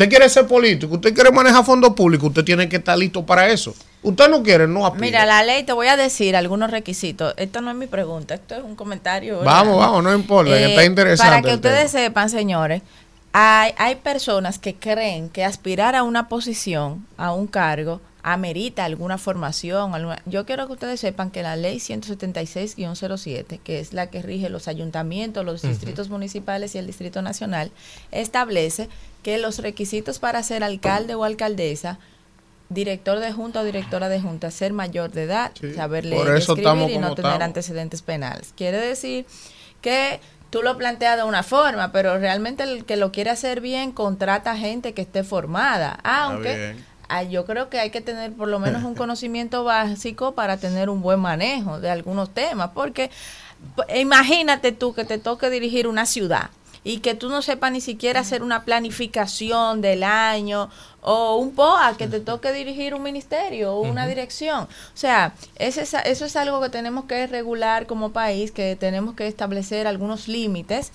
Es, obviamente sin vulnerar los derechos de, de los dominicanos y dominicanas que ciertamente son representantes de sus comunidades y que tienen algunos límites de formación, pero debería, el partido debería preocuparse porque en, pues se puede hacer alguna carrera técnica de dos años, de tres años. ¿Usted quiere ser alcalde? Bueno, pues fórmese en municipalidad, aprenda un curso rápido Mínimo. de municipalidad. ¿Usted quiere ser vocal? ¿Quiere ser concejal de una ciudad? Bueno, hágase, un- debe, esas carreras deben existir para que la gente se forme hay diputados, hay congresistas que yo los he visto haciendo sus campañas electorales diciéndole a la gente, le voy a hacer esta calle desde que nosotros ganemos aquí, pero por Dios, un congresista no está para eso. Eh, dicen lo que la gente quiere escuchar, no tienen la más mínima idea Wow. ni siquiera de cuáles son las necesidades de la gente. Pero Jaime, con la pregunta, continuando con la pregunta, la economía naranja. Yo soy una emprendedora, yo creo que el país entero ya lo sabe y nosotros hemos eh, enfrentado retos eh, para realizar los diferentes tipos de emprendimiento que tenemos, sobre todo que la solvencia económica, tú tienes que usar la solvencia económica de tus padres o de un tío o un Sí. amigo para tú tener acceso a los préstamos, porque si es una idea que tú tienes que no es un bien tangible, algo que tú puedes poner en garantía, un, un local para hacer una hipoteca, es difícil. Es difícil para las ideas como tal ponerlas en marcha. No ideas que requieran 200 mil, 300 mil pesos, sino algo más eh, significativo de un millón, dos millones de pesos. Eso es difícil todavía. En la banca dominicana es más fácil que te presten para comprar un vehículo que para poner en marcha un negocio. Y lo segundo, con el tema del, del- de los impuestos, a los emprendedores en el primer y el segundo año, que son los años más difíciles, eh, a veces hasta el tercer año se llega difícil. ¿Cómo se puede hacer? ¿Cómo podríamos hacer? ¿Qué está haciendo Angie? Para disminuir los, los impuestos que se pagan. El porque anticipo. el anticipo. Óyeme, eso es increíble. Aunque tú presentes, ¿verdad? Que te está yendo bien, obviamente, si tú tienes que pagar esa cantidad de impuestos, no va a ser sostenible en el tiempo. Aparte de que los préstamos informales que uno tiene que pagar, que eso no se refleja, es una situación muy difícil. ¿Qué está haciendo Ángel para poder mejorar eh, eh, eh, sus, los primeros años Claro. de emprendedor? Bueno, nosotros siempre apoyamos lo que fueron esas iniciativas para crear condiciones y favorables para los emprendedores. Eh, mencionábamos la ley 688-16 sobre el emprendimiento. Hubo un intento y se ha hablado mucho de una ley, por ejemplo, de primer empleo, ley de fomento de emprendimiento. Han habido trabas constitucionales sobre esos temas, de crear situaciones donde, por ejemplo, no estaría cotizando los empleados de un emprendimiento en la tesorería de la seguridad social para de alguna forma disminuir la carga de, de esos, de la creación de nuevos empleos. Eso es complicado porque también nos enfrentamos con realidades legales que, que nos hacen más difícil ese, esa misión. Por eso adoptamos ideas como eh, la Red Nacional de Emprendimiento, el Fondo Confíe.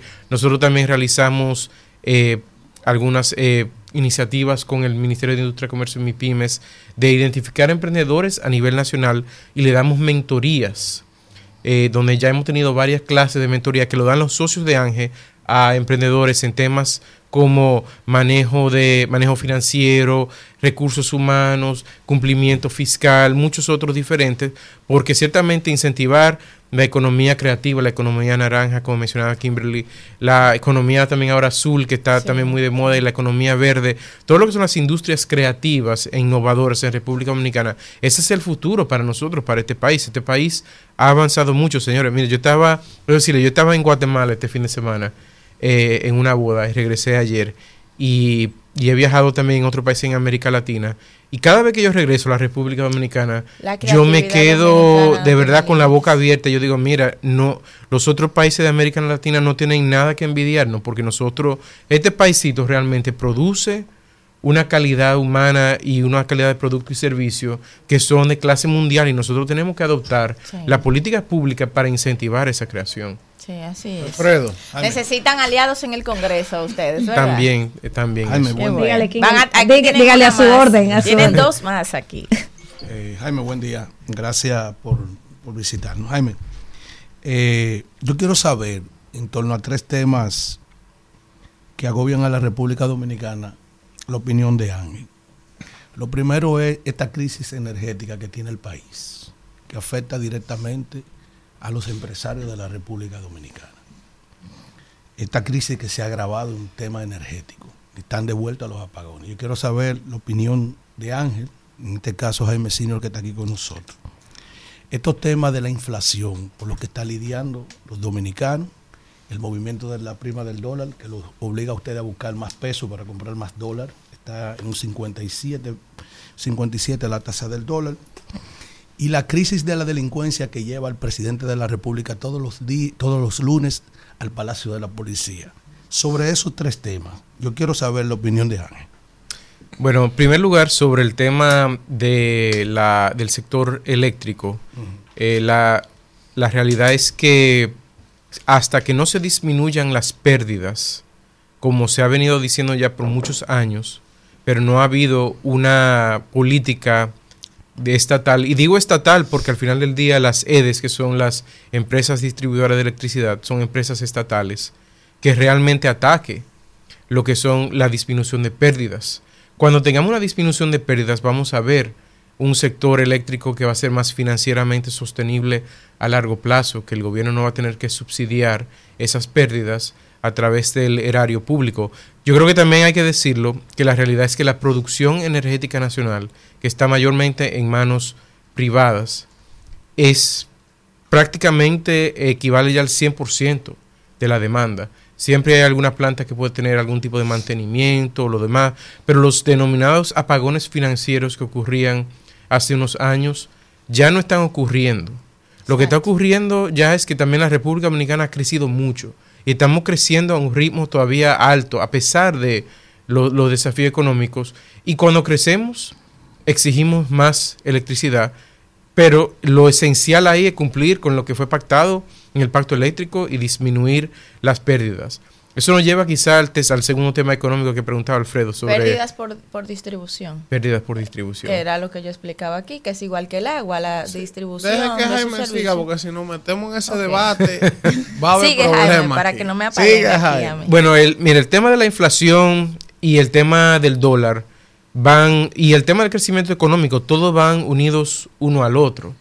La, la verdad es que la, el Banco Central y el gobierno también, debemos dar el crédito, pero primariamente las autoridades monetarias, es decir, el Banco Central, han tenido un excelente manejo en los últimos 12, 18 meses de lo que ha sido la inflación. La inflación subió muchísimo a nivel internacional, fuera de control en algunos países. La inflación, señores, es dañino para la economía más que, que hasta la, eh, el crecimiento pobre. ¿Por qué? Porque eh, la, la inflación devalúa el valor de la moneda, devalúa el valor de los pesos que usted está ganando, de, los, de lo que usted tiene ahorrado, por lo que cuando hay inflación, eso necesariamente equivale a dolor económico. Y el Banco Central tomó una medida muy prudentes para la reducción de la inflación. Ya la inflación en República Dominicana está dentro de la meta, está por debajo del 4%.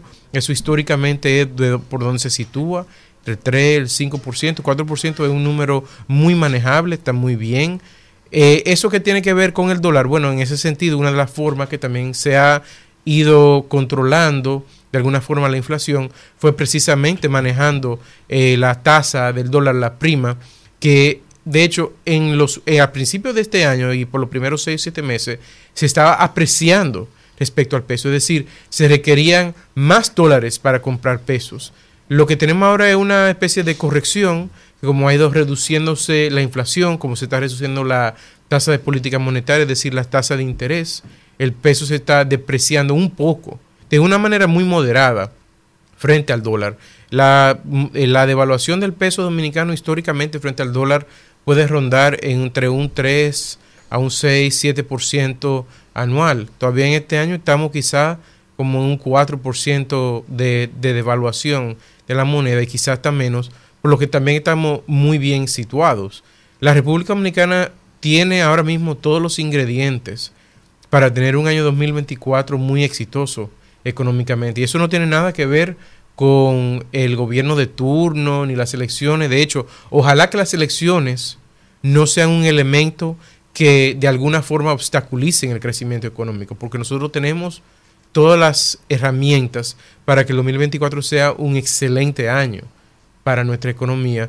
Y yo creo que nosotros nos debemos sentir esperanzados en ese sentido. No sé si eso fueron todas las preguntas. Bueno, Jaime. La delincuencia. Ah, la delincuencia, nada más parece- la, mire, la, la delincuencia preocupa.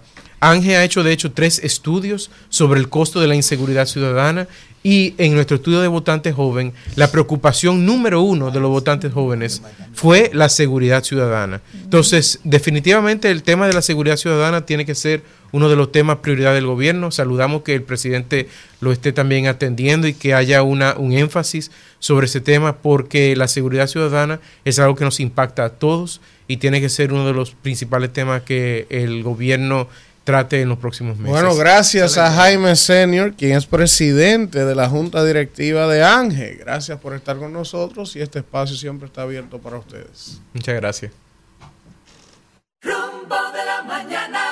Regresamos en este rumbo de la Hay batalla, mañana. hay batalla. Y la PRMista. Hay batalla que es mejor no La librarla. PRMista Hay de este programa. Kimberly Yo Tavera, necesito otro PRMI. tiene un pleito aquí. silla hay que sentar Tiene un pleito aquí diciendo que. Atención, los apagones son culpa Uso este de las de- pérdidas. desde Ay, mira quién llegó aquí. Uso este espacio para la solicitarle y pedirle que incluya otro PRMista aquí. Mire, ahí está. Julia, Hola, Una mujer, de, Julia. una mujer de detalles. Doña Julia ¿Cuántos Muñiz. detalles? Ustedes saben. Te Una mandaron a estrella. decir Gracias, mis hijos, Julia, gracias, que te acuerdes de ellos. Oh, Qué barbaridad. Gracias, Julia, mi amor. Sí, ay, ay. cuenta conmigo. Con Llámame. Solo me da la palabra de Dios. Antes de ir. Para que quiten el Miyagi, que es una escuela de karate. Que Ay, ay, sí. ay, ay, ay, ay, ay. Venga, Ustedes oyeron lo que dijo Julia Muñiz. Mañana le voy a dar que va a botar la tapa del gran. Y eso, y eso es Julia Muñiz. Vamos con el señor. Dale los buenos días al señor. Este señor vino Alfredo de la Cruz. Que no ha querido ni hablar. No, pero él, él llegó hablando inglés. Él llegó hablando me inglés. amenazó. Adelante. me Voy a quemar esto y si tú quieres vete. Porque yo, Jehová, soy tu Dios, Qué barbaridad. Quien te sostiene de tu ¿Qué mano es ¿Y derecha. qué es esto? Amén. de Amén. todo este pasillo. Amén, hermano. Ah, continúe, Qué. Llámamelo aquí. Llámamelo. que venga para ver. A ver qué es lo que, lo que él pinta. Porque yo, Jehová, soy tu Dios, quien te sostiene de tu mano derecha y te dice no temas, yo te ayudo. Eso es Isaías 41, Amén. versículo 13. Antes de ir al comentario de Manuel, yo quiero, con la anuencia de mi compañero, Está pidiendo ayuda, compañero. hablar de la preocupación que tuvo gran parte de la sociedad dominicana. Que este es Robert Redford. Venga. ¿Cómo Lo llama? vino Ese vino, ese vino con Alfredo. Ese vino con Alfredo de Nueva York. ¿Cómo es? Siéntese, por favor. Siéntese, hombre. día. Sí, sí. Y este agente. ¿Y quién es este hombre? señores? Pero ¿cómo es? Pero gente, ¿y cómo es? Pero y esa gente le debe pero está muy tigre, ¿cómo es esto? Ay, Jason, que siempre está en el programa. Ah, Agente Johnson. Agente Johnson. Pero este es un rubio que habla como un haitiano. ¿Y qué, ¿Y qué es lo que usted busca por Ah, aquí? estoy trabajando en la reforma policial. Sí. Sí, sí. está- ¿Y cuáles son, cuáles son sus Me propuestas? trajeron al país. ¿Cuáles son sus Dame propuestas? seguimiento a muchas cosas. Muchos casos. Muchas cosas. Y entonces Sí, un da- agente gringo que está dándole seguimiento a la Agente reforma Johnson. policial. Así, Yo aprendiendo de ellos, ellos aprendiendo de mí. Y el jefe suyo es un español. Es un español, sí. Le dicen la, le la dicen la reunión. botella, parece como que bebe Le mucho. la. Parece que bebe mucho. Ya, sal salimos, salimos. Bueno, regresamos en este rumbo de la mañana después de la gente Johnson. No tiene más. Y vamos con el comentario de Manuel Cruz. Que habla como un haitiano. Señores, gracias a toda la gente, ¿verdad? Que día tras día pues busca nuestro comentario. Miren, quiero dividir rápidamente en dos mi comentario de hoy. El maestro de maestro, Noam Chomsky, desarrolló lo que él llama las 10 estrategias de manipulación masiva. Y la primera de ellas es precisamente la distracción. Dice el maestro Chomsky, ¿verdad? Que desviar la atención de las masas, esto consiste en desviar la atención de las masas con cosas que son nimiedades. Un juego de fútbol, un juego de pelota, la telerrealidad, lo que llamaba el maestro eh, Saltori, el Homus Viden, ¿verdad? La sociedad teledirigida que antes llamaban pan y circo en Roma, para desviar precisamente los temas que son importantes, lo que le preocupa a la gente. ¿Y a qué viene esto, señores? Bueno, esto viene precisamente a un debate que se ha generado, o a un pseudo debate, no sé por qué la prensa se ha prestado para esa, para esa locura, de generar un pseudo debate a propósito de unas declaraciones que emitió el presidente de la República, Luis Abinader, y que Leonel salió con un Twitter, y que entonces también Abel Martínez se refirió al mismo, sobre cómo se sentiría Peña Gómez, qué opinaría Juan Bosch sobre este gobierno, etcétera. Y, y yo quiero reflexionar en lo siguiente. Primero, miren, decirle al presidente Abinader, con mucho respeto, ¿verdad? Como siempre lo hago, decirle al presidente Fernández también con mucho respeto, y decirle también a, al amigo Abel Martínez, también con mucho respeto, que los tres, los tres, cuando escuchen el nombre del profesor Juan Bosch y cuando escuchen el nombre de José Francisco Peña Gómez, lo recomendable es hacer silencio. Ninguno de los tres puede hablar absolutamente nada, ni de Juan Bosch ni de José Francisco Peña Gómez, porque ninguno de los tres ni han sido peñagomistas, ni han sido bochistas, ni tampoco actúan como ellos. Yo pienso que ustedes deben dejar esos temas por allá, porque el presidente Abinader nunca fue peñagomista. Leonel Fernández nunca ha sido bochista, lo he dicho mil veces eso, y lo puedo discutir en cualquier escenario. Y el caso de Abel Martínez, todo el mundo sabe que su líder era Leonel Fernández, cuando lo encontró a él trabajando en una tienda. Entonces no sé a qué viene ese pseudo debate, si esa no es la preocupación de este país. En lo que yo sí creo que ustedes deben concentrarse los tres, los tres, primero es en decir cuáles son sus propuestas para las elecciones de 2024. Eso es lo que yo creo que deben concentrarse. Segundo elemento, el país no quiere saber cuál es el ánimo de un muerto, cómo se sentiría Peña Gómez ni cómo se sentiría Juan Bosch.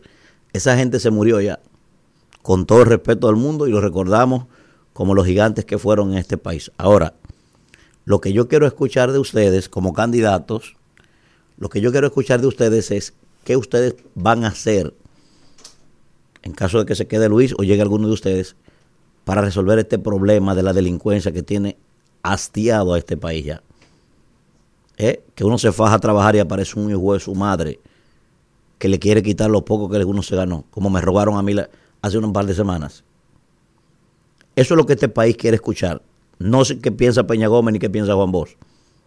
No, Juan Bosch se murió y Peña Gómez también. Lo que este país quiere saber es qué ustedes van a hacer para resolver este problema de la energía eléctrica, esta crisis que tiene cansado a este país. Eso es lo que queremos escuchar nosotros. ¿Eh? Nosotros queremos saber qué ustedes van a hacer para solucionar el problema de la inflación, que a pesar de que ha bajado muchísimo la inflación, no ha bajado un solo peso ninguno de los productos de primera necesidad y que aquellos que tenemos un prestamito, ese prestamito, nos subieron los intereses y no ha habido forma de que aún bajando la inflación, eso se refleje en nuestro préstamo. Eso es lo que queremos escuchar. ¿O qué va a pasar con los salarios? Que hubo una reducción de casi un 30% por esa inflación y los salarios no sirven para nada hoy. A mí no me importa ni el pueblo dominicano que piensa Juan Bosch, ni qué puede pensar Peña Gómez de este gobierno, ni nada de eso, ni qué piensa de ustedes. A nosotros no nos importa esa vaina y entiendan eso. A nosotros nos importa que ustedes nos digan cuál es el rol que va a jugar República Dominicana, cuál es el lado que va a tomar ante esta nueva dinámica que se está dando en el, en el orden geopolítico global de dos bloques enfrentados. Eso es lo que a nosotros nos interesa, saber cuál es el rol que vamos a jugar para beneficiarnos nosotros como país pequeño. A mí no me importa lo que Juan Bosch piense, Juan Bosch se murió y Peña Gómez también, y el pueblo dominicano no le interesa eso. Eh, A nosotros lo que nos interesa, por ejemplo, es que ustedes nos digan qué ustedes van a hacer con los amigos de ustedes, las AFP, que tienen una maldita mafia en este país. Eso es lo que a nosotros nos interesa, que cogen un dinero ajeno, que no es de ellos, que no lo han sudado, y hacen lo que le da la gana con ese dinero y se benefician de un dinero que no es de ellos, que es del sudor nuestro. No me hablen porquería de Juan Bosch ni de Peña Gómez a mí, que a mí no me interesa eso en el pueblo tampoco. A mí lo que me interesa es al pueblo dominicano que ustedes nos digan qué ustedes piensan hacer contra las ARS esa, que es otra mafia también, en detrimento de los enfermos dominicanos, que la pagamos nosotros con nuestro dinero. Eso es lo que nos interesa. A nosotros lo que nos interesa es que, di- que digan ustedes qué ustedes piensan hacer con esta maldita agenda LGTB que le quieren imponer a este pueblo y a los niños dominicanos. Eso es lo que a nosotros nos interesa, señores. A mí no me hablen de Peña Gómez ni me hablen de Juan Bosch, que Juan Bosch y a Peña Gómez yo lo leo en los libros. Y ustedes ninguno se parecen a Peña Gómez ni se parecen a Juan Bosch. Eso es nimiedad. Eso es cosa que no tienen sentido. Eso es distracción electoral para distraer a uno de los temas fundamentales. Métanle mano a las FP, hablen de eso. Ah, no, eso no. Porque esos son los que patrocinan campaña. ¿Eh? Métanle lápiz a las RS. No, eso no. Hablen de la energía eléctrica. No, tampoco. Eso nada de eso. No nos hablen de porquerías, que no nos interesa a nosotros ese tipo de cosas. No nos interesa. Segundo tema. Miren, quiero destacar, reconocer y felicitar.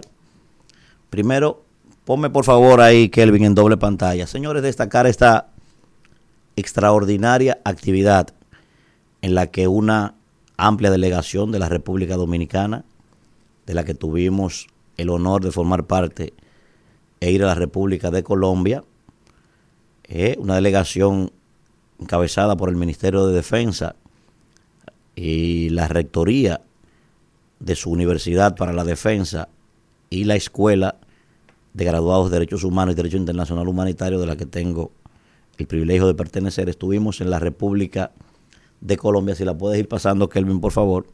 Y allí estuvimos en un intercambio académico toda la semana, sumamente interesante, señores. Allí estuvimos en la Escuela Superior de Guerra, donde estuvimos tres días debatiendo interesantísimos temas sobre derecho internacional humanitario, sobre derechos humanos, sobre género, sobre eh, dinámica geopolítica a nivel global. En fin, señores, evidentemente, importantísimo esto porque Colombia tiene una realidad que no tiene ningún otro país desde hace 50 años.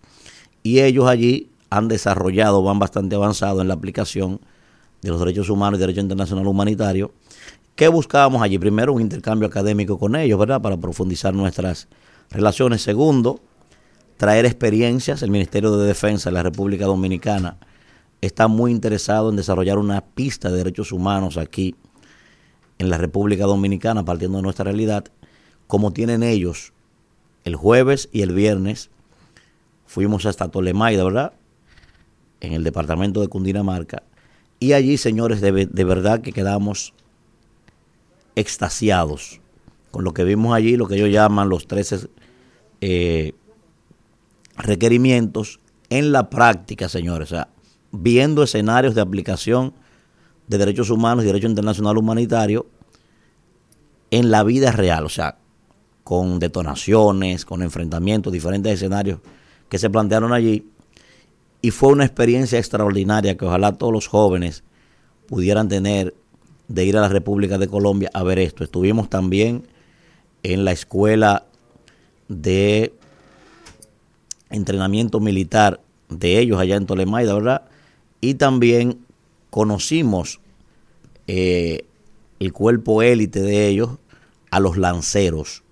Los lanceros, considerados uno de los cuerpos tácticos más importantes del mundo, de verdad que quedamos eh, impresionados al ver allí su mural donde están todos los militares de todas partes del mundo, señores, que se han destacado en este curso táctico de lancero. Nos llenó de mucho orgullo ver allí la bandera dominicana ondeando con el nombre del general Soto Jiménez, que no sabíamos ninguno de nosotros que había sido lancero.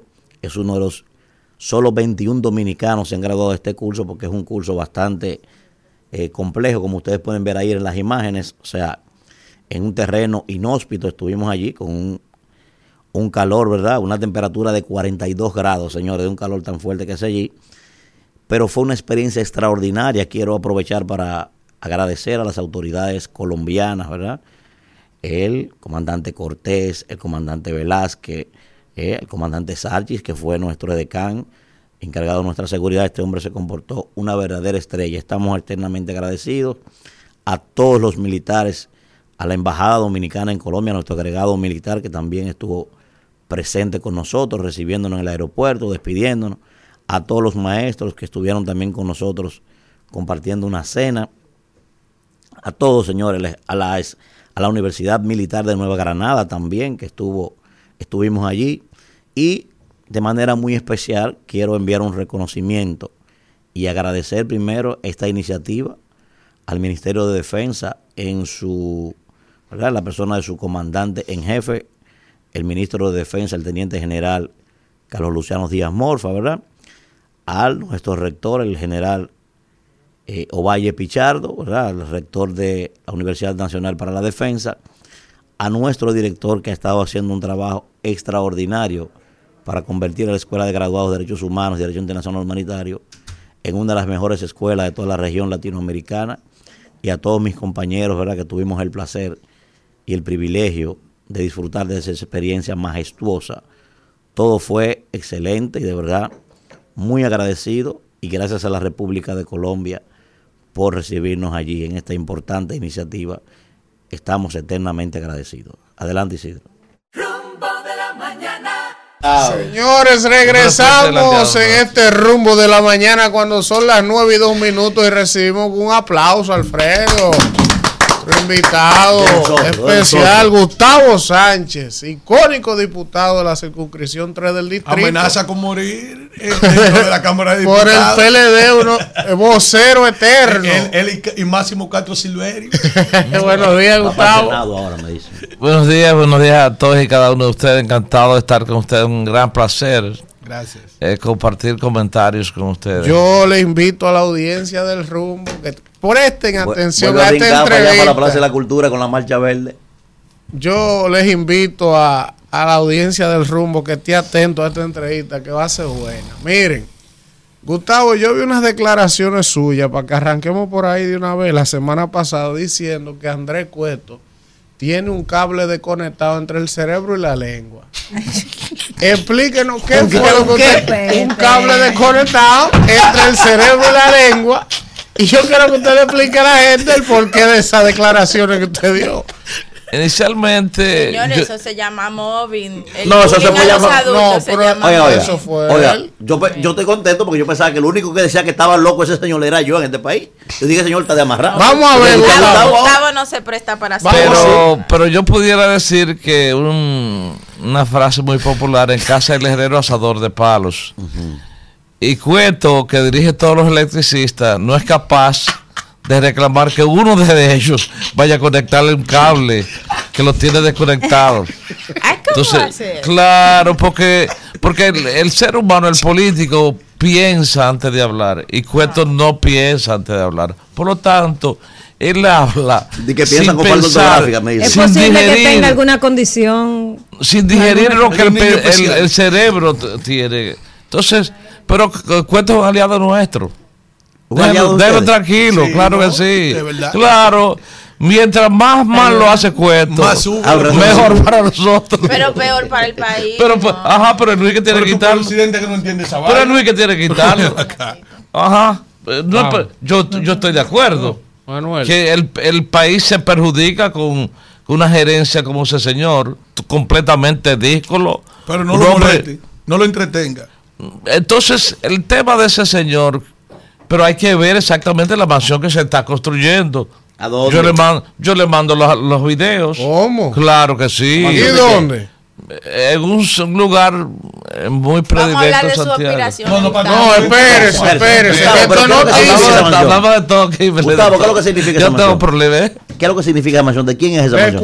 No, él está construyendo una carreterita que lo mandó a hacer con su poste de luz y su demás. Pero Cueto.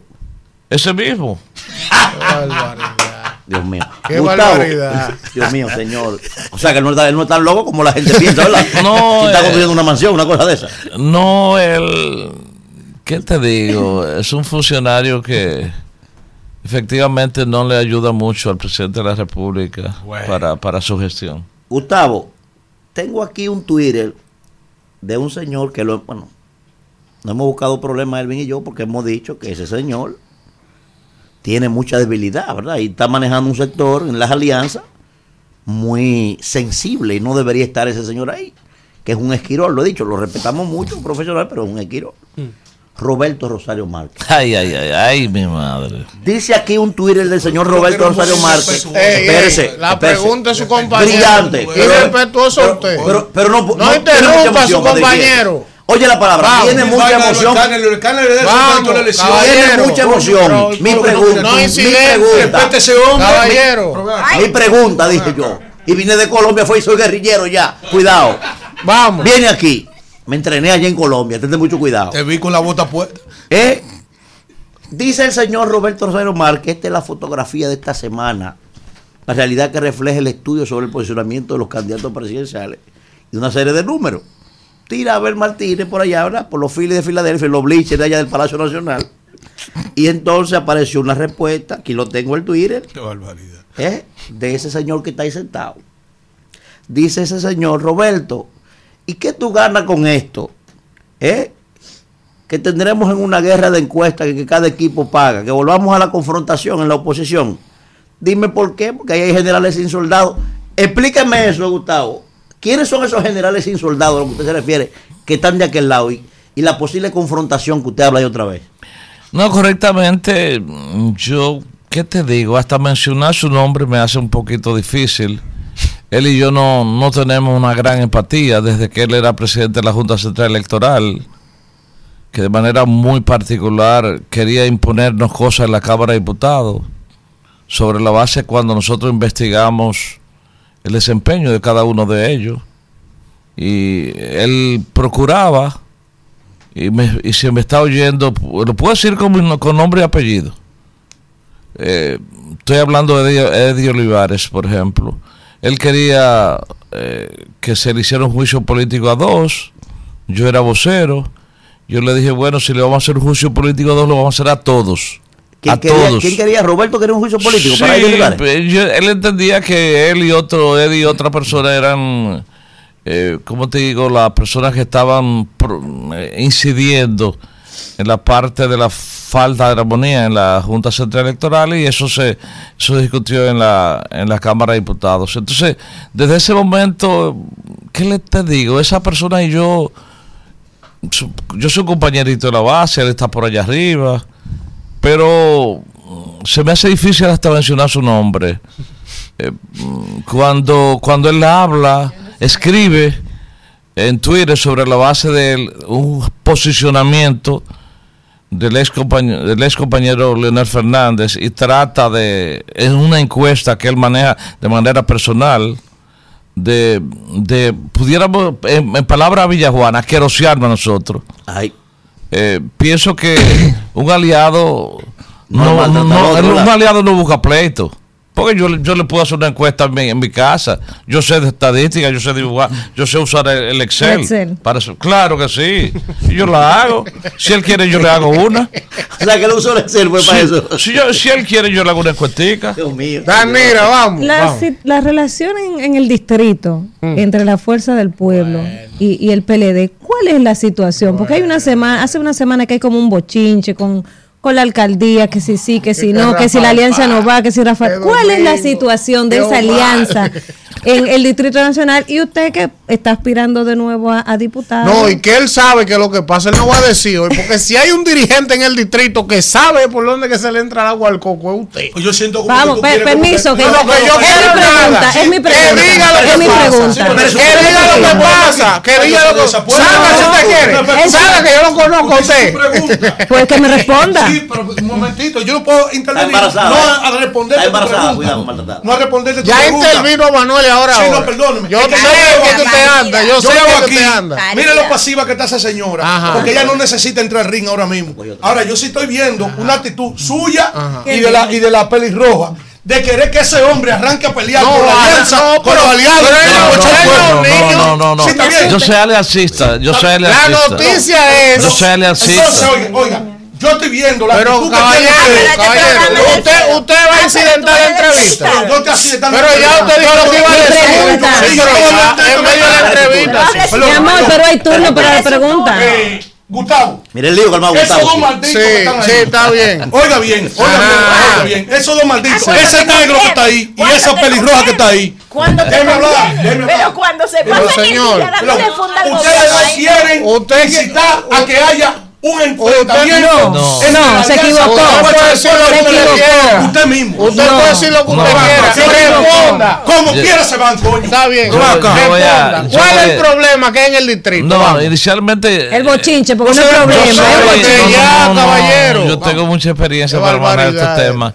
Inicialmente yo soy un aliancista. Es difícil. Yo siento que, que deben haber dos estructuras de por- en la lucha por el poder. Los oficialistas, con el PRM a la cabeza, y la oposición con el PLD a la cabeza.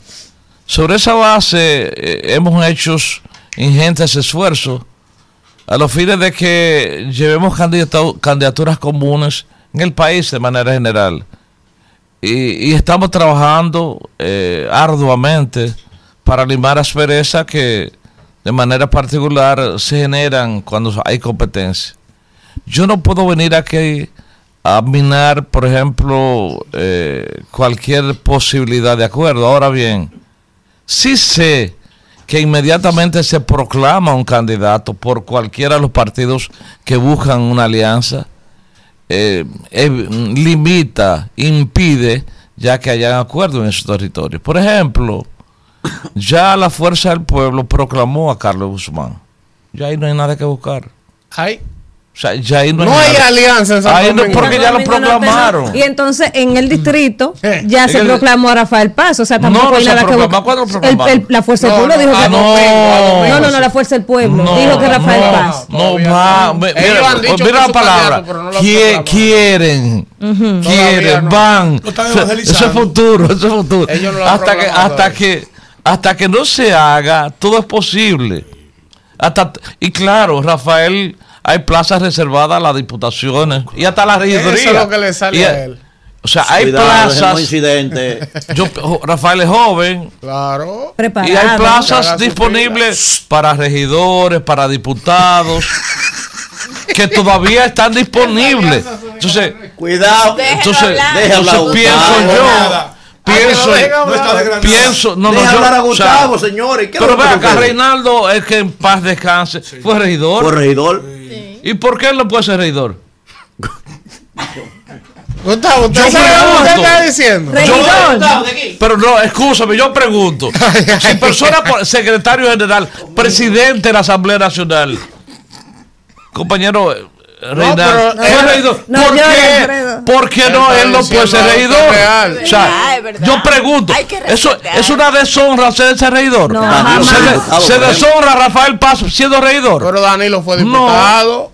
Usted es diputado. Yo, muchas figuras que han sido diputados. Abel Martínez fue diputado. Claro que sí. Y ahora es candidato, ¿no? Claro que la sí. realidad. Entonces, yo no estoy. La gente tiene que Yo no estoy denostando del- de, la, del- de la posición, de- no estoy denostando, no de ninguna manera. El oportunismo en Yo, política no es bueno. yo, yo siento que, que claro, no, no, lo, lo, lo general está por encima de lo particular.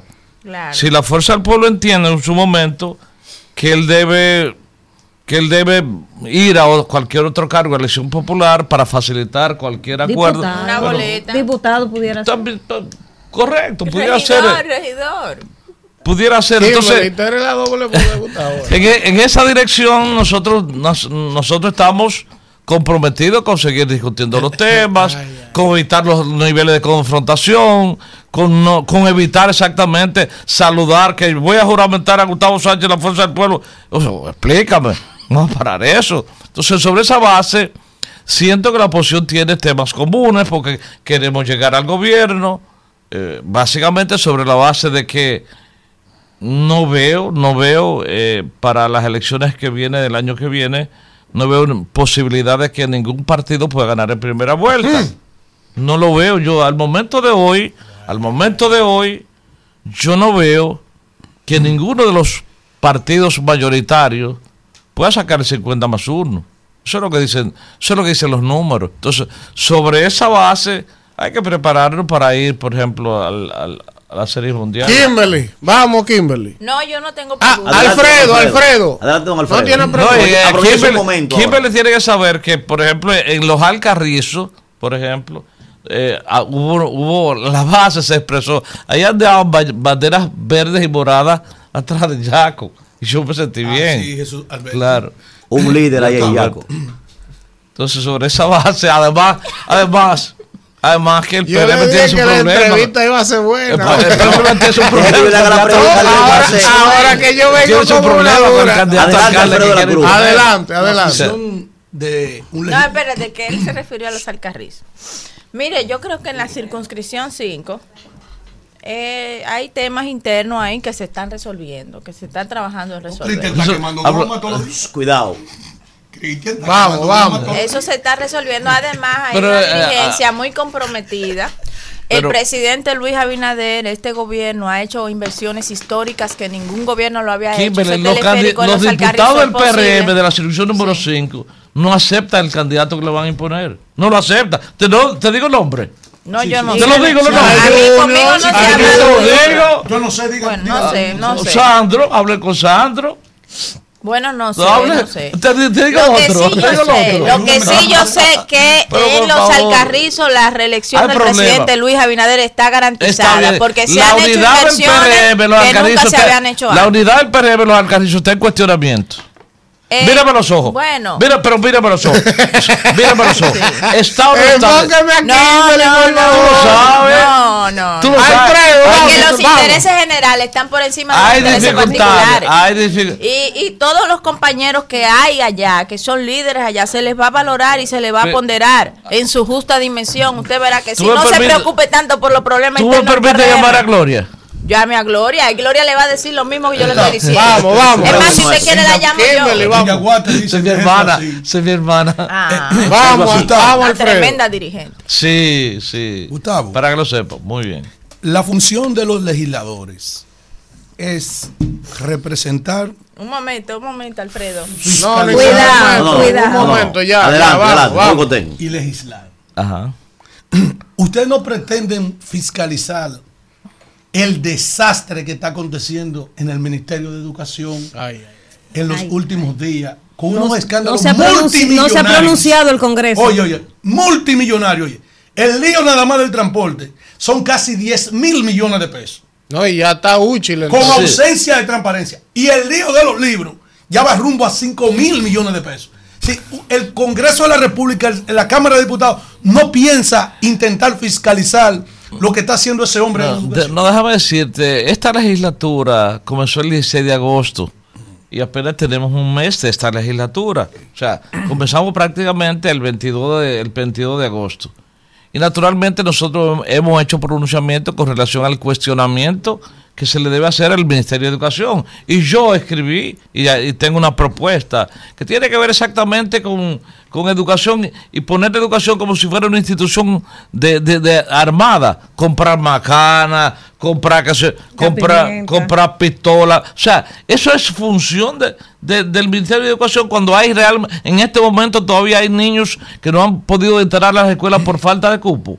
Hay una incapacidad, por ejemplo, para, para recibir la demanda de niños de, de, de- de clase media y clase pobre que no tienen cupo para las escuelas públicas. Ese tema no se ha resuelto.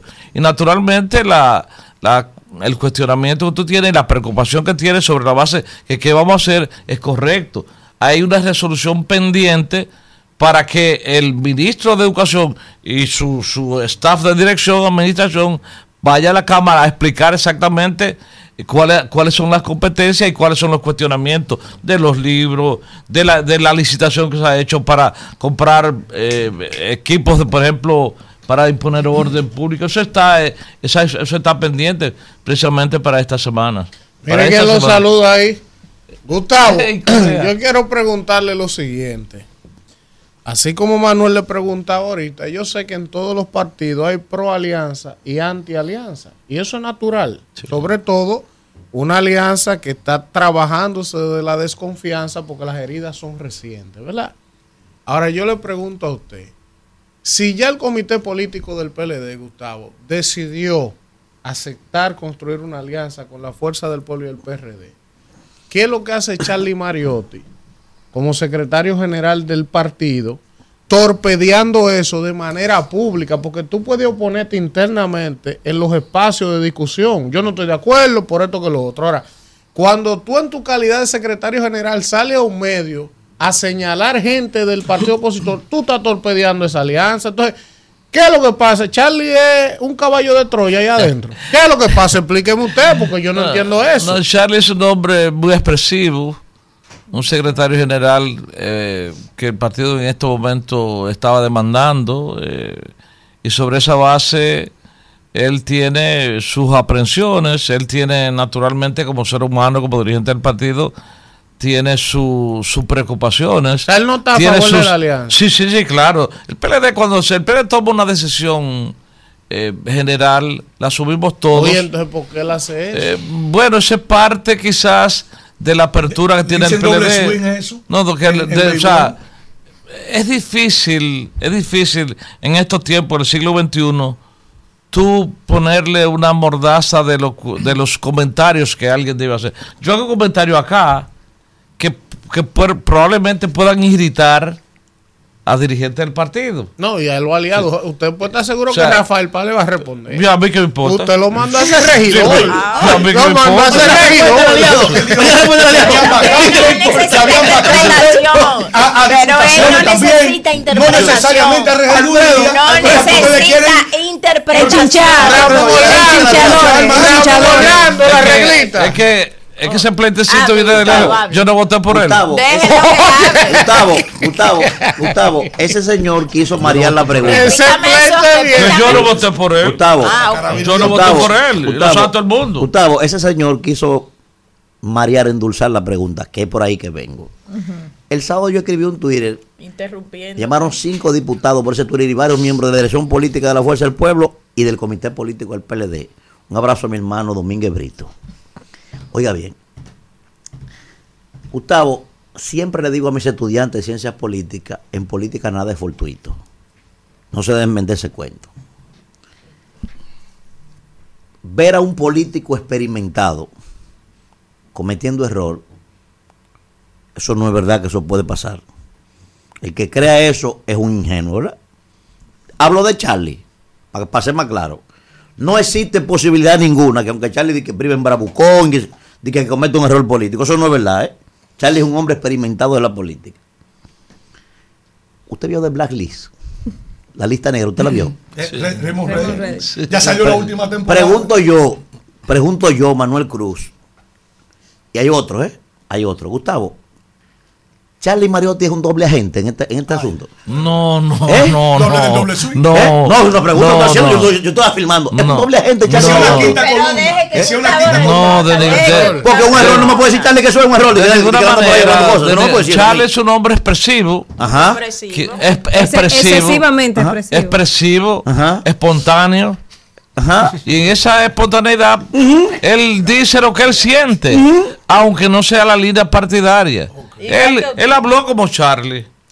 Él habló como Charlie. Se parecía como a Raymond Reddington esa, No, esa habló como- locución. pero la, la decisión partidaria es procurar exactamente limar aspereza con la oposición a fin de, a fin de llegar a acuerdos, independientemente de todo. O sea, un comentario espontáneo de un dirigente, por ejemplo, como lo digo yo, yo que me va a votar porque Pero es lo el que yo dije. secretario general. De- de- dicen que de la abundancia del corazón habla la boca. Le salió así del corazón. Vamos, vamos, Alfredo. no sea última. la línea partidaria. Gustavo, usted es un hombre con un liderazgo que trasciende la frontera del Distrito Nacional y conocedor Sí. de la realidad política a nivel nacional. Mire cómo usted se paró el Carrizo. Y usted que es de aquí de Villajuana. sí.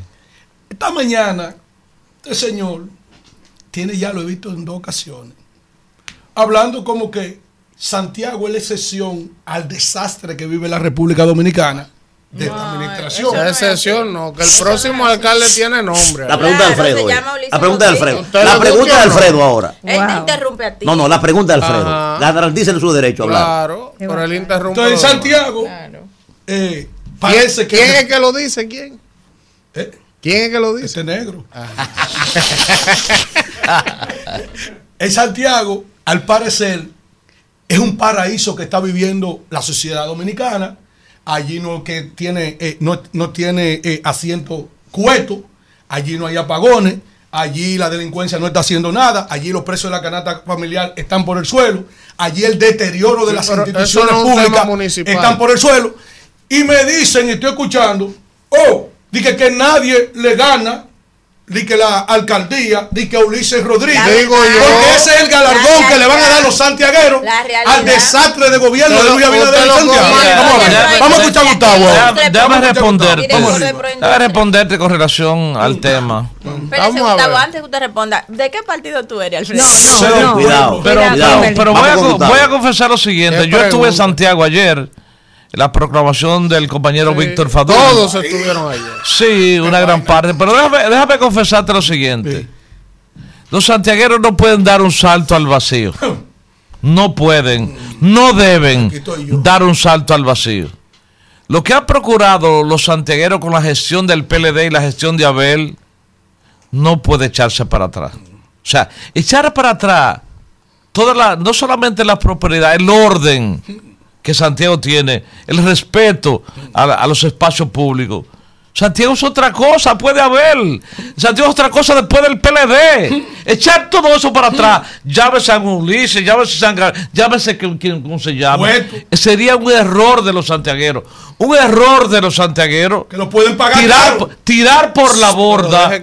Óigame, escúcheme. No estoy hablando de Luis, estoy hablando de la gestión municipal. No estoy hablando de Luis. Óigame bien. A los santiagueros. Arriesgarse a cuestionar una gestión que sería el cuestionamiento si viene el PRM. O sea, porque, porque Víctor sería capaz de continuar todo lo bueno que Abel ha hecho de, de corregir alguna falla que Abel haya cometido y hacer cosas que Abel no ha hecho. Eso sería capaz de hacer Víctor Fadul. Eso suena como el eslogan de, de ¿Cómo? Danilo. Pero suena bien, ¿verdad que sí? Pero suena. Pero, A mí no me suena pero- tan bien. Bueno, pero es que todo, que todo dirigente político. Gustavo. Tiene que ser- darle continuidad Gustavo, a lo bueno. entonces yo le voy a hacer una pregunta. Ahora, la respuesta Usted de Gustavo diciendo- reafirma mi planteamiento. Usted está diciendo. Fíjate cómo él le advierte a los santiagueros que sería un error. Eso te dice que Ulises está arriba por mucho. No, Aquí no, no, estoy yo. No, no, no. Ella metiéndole miedo. No, no, no, no, metiéndole miedo. Sería un error. Yo no estoy los sueños del Nabucodonosor. Yo no estoy induciendo eso. Los santiagueros valoran la gestión del PLD. La valoran de manera positiva. Y Víctor Fadul es una continuidad de lo bueno que se ha hecho en la gestión municipal. Punto. O sea, inventar inventar con cualquier otra cosa. El caos, se desorden Santiago. Ulises, Ulises no es un político Pero, pero es que Ulises el un- PRM, Kimberly. Sí, pero ¿y qué Ay, pasa? es que- Usted está diciendo entonces que, en el, que dentro del PRM todos es son inectos. es que- que, es que- dentro del PRM nadie es sabe que- gobernar. es Primero déjeme decirle, Ulises es un actor de Oye, primera tú- línea de esa pero tú ciudad. sa- Diputado pero- pero, Kimberly, honorable del Congreso Kimberly, Nacional. tú- Ahora es ¿sabes director dice? de Proindustria y ha creado más ¿Sabes de el mariquito 600 de mil empleos. somos lo que ha sido un ejemplo de gobernabilidad y, de la, y representa ¿Quién, también quién, una quién? nueva generación. Ulises Pero- Rodríguez, pero desde óyeme, el ejercicio. es que el y PRM conoce Santiago. Es que el PRM, Kimberly, es el viejo PRD. Es lo o sea, Ahora, yo- yo cuatro voy a cerrar años. ese debate. Ese PRM No hacer ese debate. es que ha subsidiado la gran- eh, no le explique más. Ese PRM es que tiene la inflación en un bien. 4% Te lo- te- por debajo de pongo. toda la Llama región. nueve uno Ese uno para ver cuál- PRM es que tiempo llega. Ay, ya- la tarjeta llama- Vamos, vamos. Ahora, ahora hay más Cállate, ciudades con 9 Te pregunto, ¿en qué tiempo llega? Se ha extendido. Oh, pero yo vi una gente empujando una guagua, una ambulancia. O sea, yo vamos, vi, vamos, ya. escúchame, yo vi en las redes sociales empujando una ambu- ambulancia del 911, empujándola como como hasta hasta Como a ver Pedro que sea, Picapiedra. hasta dije Gustavo. Gustavo, yo solo concluyo el debate diciendo lo siguiente. Usted dijo aquí, usted dijo ¿Usted no aquí, Kimberly, oye esto, Kimberly. Escúcheme, usted dijo aquí, usted dijo aquí el otro día que si el presidente ganaba la reelección usted se Yo me retiraba. retiro cuatro. Si Víctor Favul gana la alcaldía de Santiago, yo me retiro. Isidro. Rumbo de la mañana. Regresamos, regresamos en este rumbo de la mañana cuando son las 9 y 32. Yo le dije que la entrevista iba a ser buena con Gustavo. Y eso que se nos quedó, Muy buena. eh, preguntarle de Iván Lorenzo y la senaduría. Se me fue, yo lo tenía, pero es todo incidentando, me jodieron, porque a propósito que él lo hace. Ah, ¿Usted cree que va a poner a los compañeros del partido? Pero está bien. Vamos ahora con el comentario ¿Qué de Kimberly? Taver. Ahora nada más con eso de Rafa, pronunciar. nada más con eso de Rafael para que él diga eso. fue- ay Dios santo. Y lo otro, lo otro Vamos, no. vamos con la Señores, con Kimberly. Muy buenos días, gracias por una nueva oportunidad desde este espacio, el rumbo de la mañana. Señores, agradecer y, y el rápidamente y brevemente el municipio de Pedro Brán está de júbilo porque después de más de 60, 70 años, esa comunidad esté, eh, estar todos juntos, los comunitarios, las diferentes iglesias, juntas de vecinos, la alcaldía de Pedro Brán, solicitando en reiteradas ocasiones, después de tantos años, eh, ha llegado el asfalto a este municipio que es el rostro de la provincia de Santo Domingo. Agradecida al señor presidente Luis Abinader, al ministro de Obras Públicas de Línea Ascensión, esperamos que el asfalto pues llegue a la mayor cantidad de comunidades y, y qué bueno, qué bueno esto. Antes de mi comentario, yo quiero leer, como de costumbre, la tabla que publica el Ministerio de Industria y Comercio en los medios nacionales a propósito del subsidio que está haciendo el gobierno a los diferentes combustibles para abaratar los costos y para impedir que la inflación llegue a los bolsillos dominicanos. Y hay que destacarlo siempre que se pueda porque la oposición se ha encargado en reiteradas ocasiones de repetir el discurso de que la inversión en capital es bajita y que eh, debería invertirse más en capital. Y yo quiero que ustedes sepan que esta inversión que no se ve, pero sí se siente, de subsidiar los combustibles y el servicio eléctrico es importantísimo para la subsistencia del pueblo dominicano. Esta semana, el gobierno destina cerca de 700 millones para congelar combustibles y proteger economía familiar. Lo que pagarías, voy a leer ahora, y lo que en realidad pagas. Lo que se pagaría sin el subsidio y lo que en realidad pagas. En la gasolina regular, el precio por galón sin subsidio sería 307.7. Con subsidio, 274.50. Un ahorro de 33.27 pesos por galón en la gasolina regular. En la gasolina premium, sin subsidio, el costo sería 317.36 pesos por galón y con subsidio 293.10. Un ahorro de 24.26 pesos por galón. De gasolina regular, gasoil regular sin subsidio sería 271.97 pesos por galón y con subsidio de 221.60, un ahorro de 50.37 pesos por galón. En el gasoil óptimo sin subsidio sería 287.73 pesos por galón y con subsidio 239.10 pesos por galón. El ahorro es de 48.63.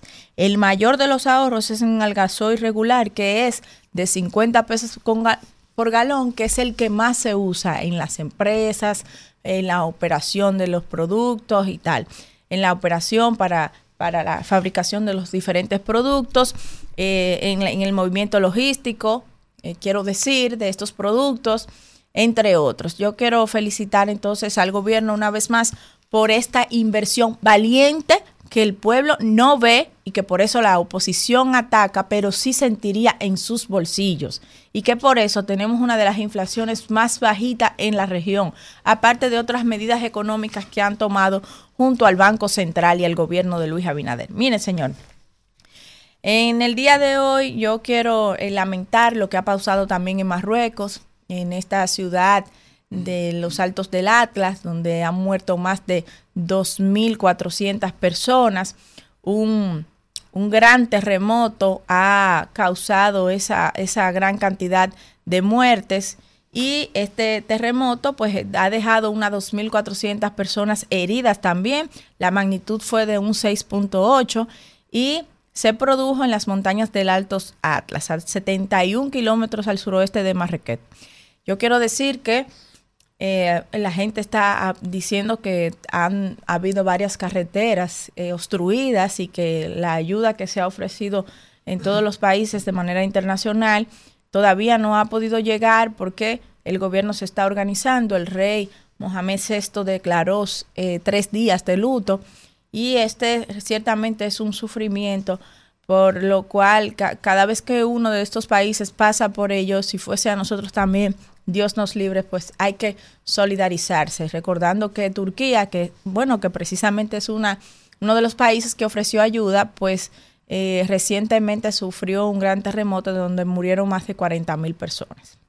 Y una noticia positiva es que los líderes del G20 se eh, reunieron. Y esta reunión donde India, como anfitrión del G20, anunciaron a la salida que se triplicará la inversión para la producción de energía renovable.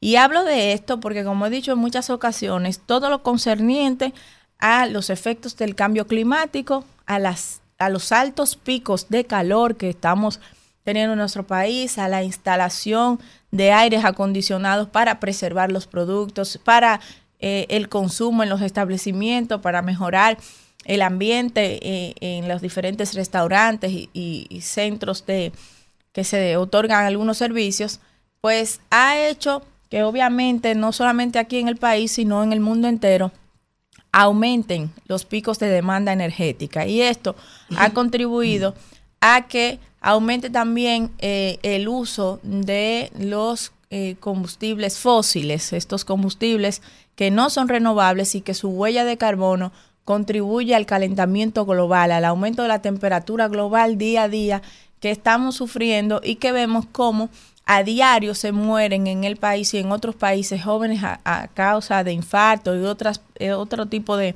eh, de todas las edades y de muertes ocasionadas por los efectos del cambio climático, entre otros fenómenos naturales atmosféricos que estamos viviendo.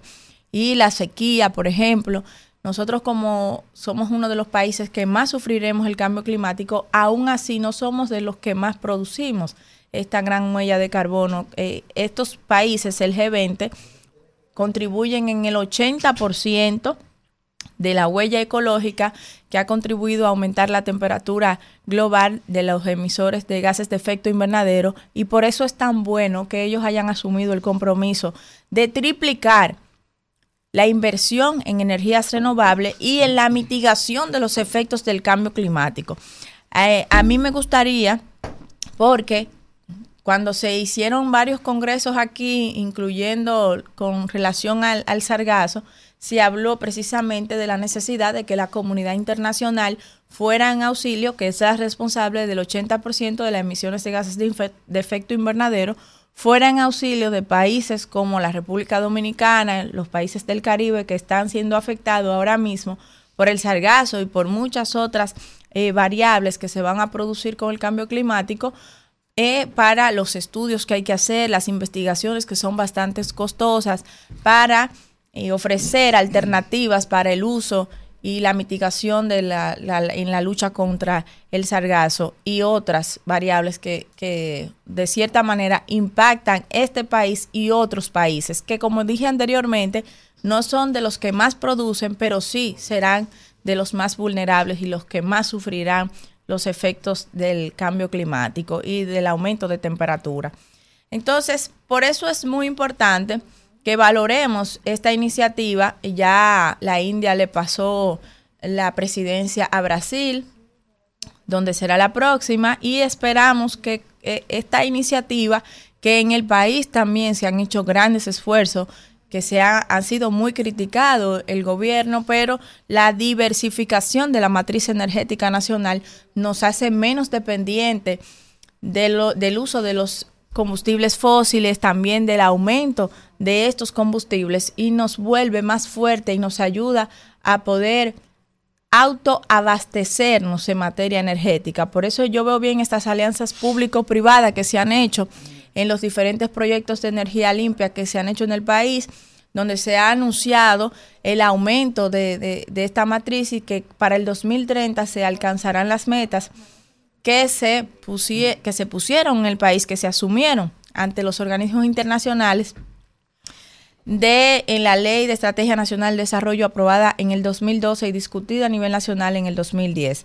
Lo digo porque ahora que estamos siendo muy criticados, eh, tanto el gobierno como, como país, eh, hay una crisis eh, en el sector energético por el tema de los apagones, como ya lo dijo Jaime, que estaba aquí anteriormente, ya no hay apagones, apagones económicos, se está produciendo en un 98%, hay una situación en la distribución, en las redes, que es donde se lleva la mayor inversión y hay que hacer una reflexión.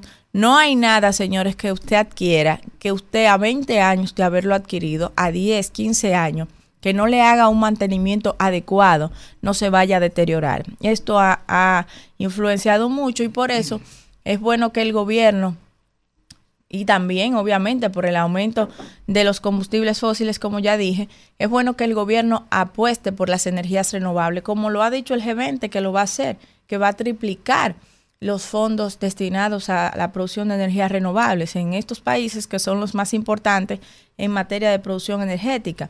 Al mismo tiempo, eh, eh, también criticamos el hecho de que ellos no hayan anunciado ninguna medida para disminuir el uso de estos combustibles fósiles. Lejos de esto, pues eh, fueron muy condescendientes con los países que producen y que viven de la producción de hidrocarburos, pero sí notamos que se habló un poco de los biocombustibles y de los biocombustibles de segunda generación. Nosotros hemos hablado desde este espacio de que los biocombustibles obviamente tienen una huella menor de carbono que los eh, combustibles tradicionales o los combustibles fósiles, pero tienen una huella significativa y que además estos biocombustibles que son utilizados y producidos en diferentes partes del mundo compiten con las tierras que se usan para eh, producir los productos para el uso final que sea agrícola. Entonces, esta competitividad con las tierras eh, puede elevar de manera significativa los precios de, los, de estos comestibles, de los productos de primera necesidad, y por eso es importantísimo que se usen los biocombustibles de segunda generación como ha establecido el G20. Pero igual for- de igual forma, estos biocombustibles de segunda generación pues también tienen una huella de carbono que resulta un poco significativa. De manera que qué bueno que estamos marchando al ritmo del mundo y que finalmente se está empezando a entender que el cambio climático es una realidad y que si no disminuimos y seguimos justificando el uso de las tecnologías para seguir extrayendo esos combustibles fósiles, eh, vamos a seguir sufriendo las consecuencias cada día. Regresamos en este rumbo de la mañana, señores, y vamos a felicitar a Ismael, que está de cumpleaños, hoy. ¿eh? Ya se está haciendo un hombrecito, hoy cumple sus 30 Nos años. abandonó, Ismael. nos abandonó, pero lo seguimos queriendo. ¿Cu- ¿Cuántos años son, Ismael? 24. Wow. Bueno. Nada más te llevo cuatro, mira tú. Ya, mira. Qué barbaridad. Señores, Es como uno miren. se sienta, no, lo- no Va- lo que diga la llegar un cédula. momento que tú y Mandy van a tener Va- la misma edad ella y la hija, sí. Señores, vamos a continuar Pero bueno con este rumbo de la mañana y vamos con el comentario. Compañera, Del a Pablo Elú de Vaya a Yaguate, beber café a la cocina. el opositor más acérrimo que tiene el gobierno, sin razón, Alfredo de la Cruz. No me voy a dejar provocar de ti. Eh, Lo que tú digas lo vas a tener que decir delante de mí. un mes estuve ausente y te encuentro cambiada. Fácil tú te enojas sin yo hacerte nada. Huele diferente el perfume en nuestra almohada.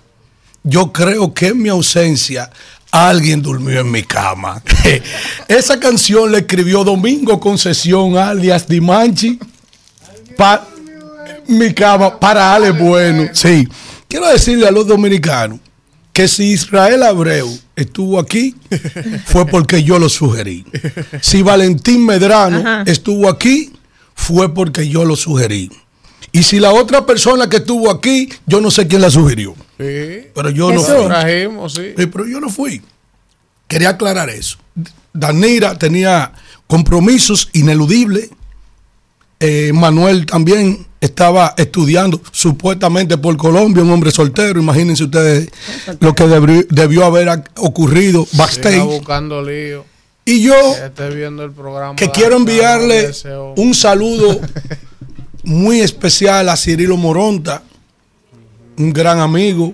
Le mandó saludo a todos ustedes. Sí, un hermano. Florimón del PRM, enlace de, de- de prensa de allá de la, del consulado dominicano. Un Luisita, profesor de hace 20 años, y con la prueba. El seguidor de Luis Abinader. La primera reunión que, se, que Luis Abinader Política tuvo por allá por Villamella fue por, con Florimón en su casa. Y vi las evidencias ahí.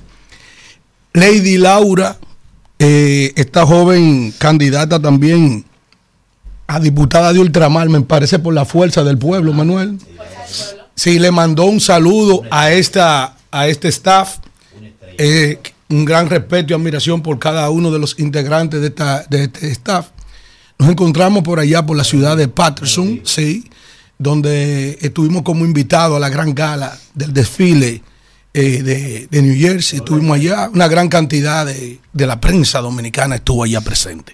Vaya nuestro abrazo, nuestro cariño, profesor, y a cada dominicano que sintoniza en la ciudad de Nueva York, en los Estados Unidos, el rumbo de la mañana. Vaya el abrazo para todos ustedes. Más adelante voy a decir algo muy importante en cuanto a ese viaje. Saludo al Gine también, que fue una persona que nos ayudó allí, nos asistió. A mi hermano Rando Alchori también. Qué barbaridad. Sí, allá ¿Y disfrutamos. ejecutó? Eh, Todo, pero venga acá. allá, me, allá me guardó unos zapatos que no encontré en mi size.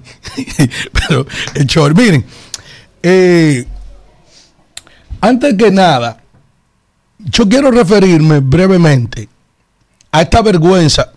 Eh, este- eh, esto que yo voy a expresar es responsabilidad de Alfredo de la Cruz, no de la emisora ni de- del medio. Esa, esa sinvergüencería que aconteció finalmente cuando se apeló el archivo de la sentencia de Janel Ramírez, que se decidió finalmente.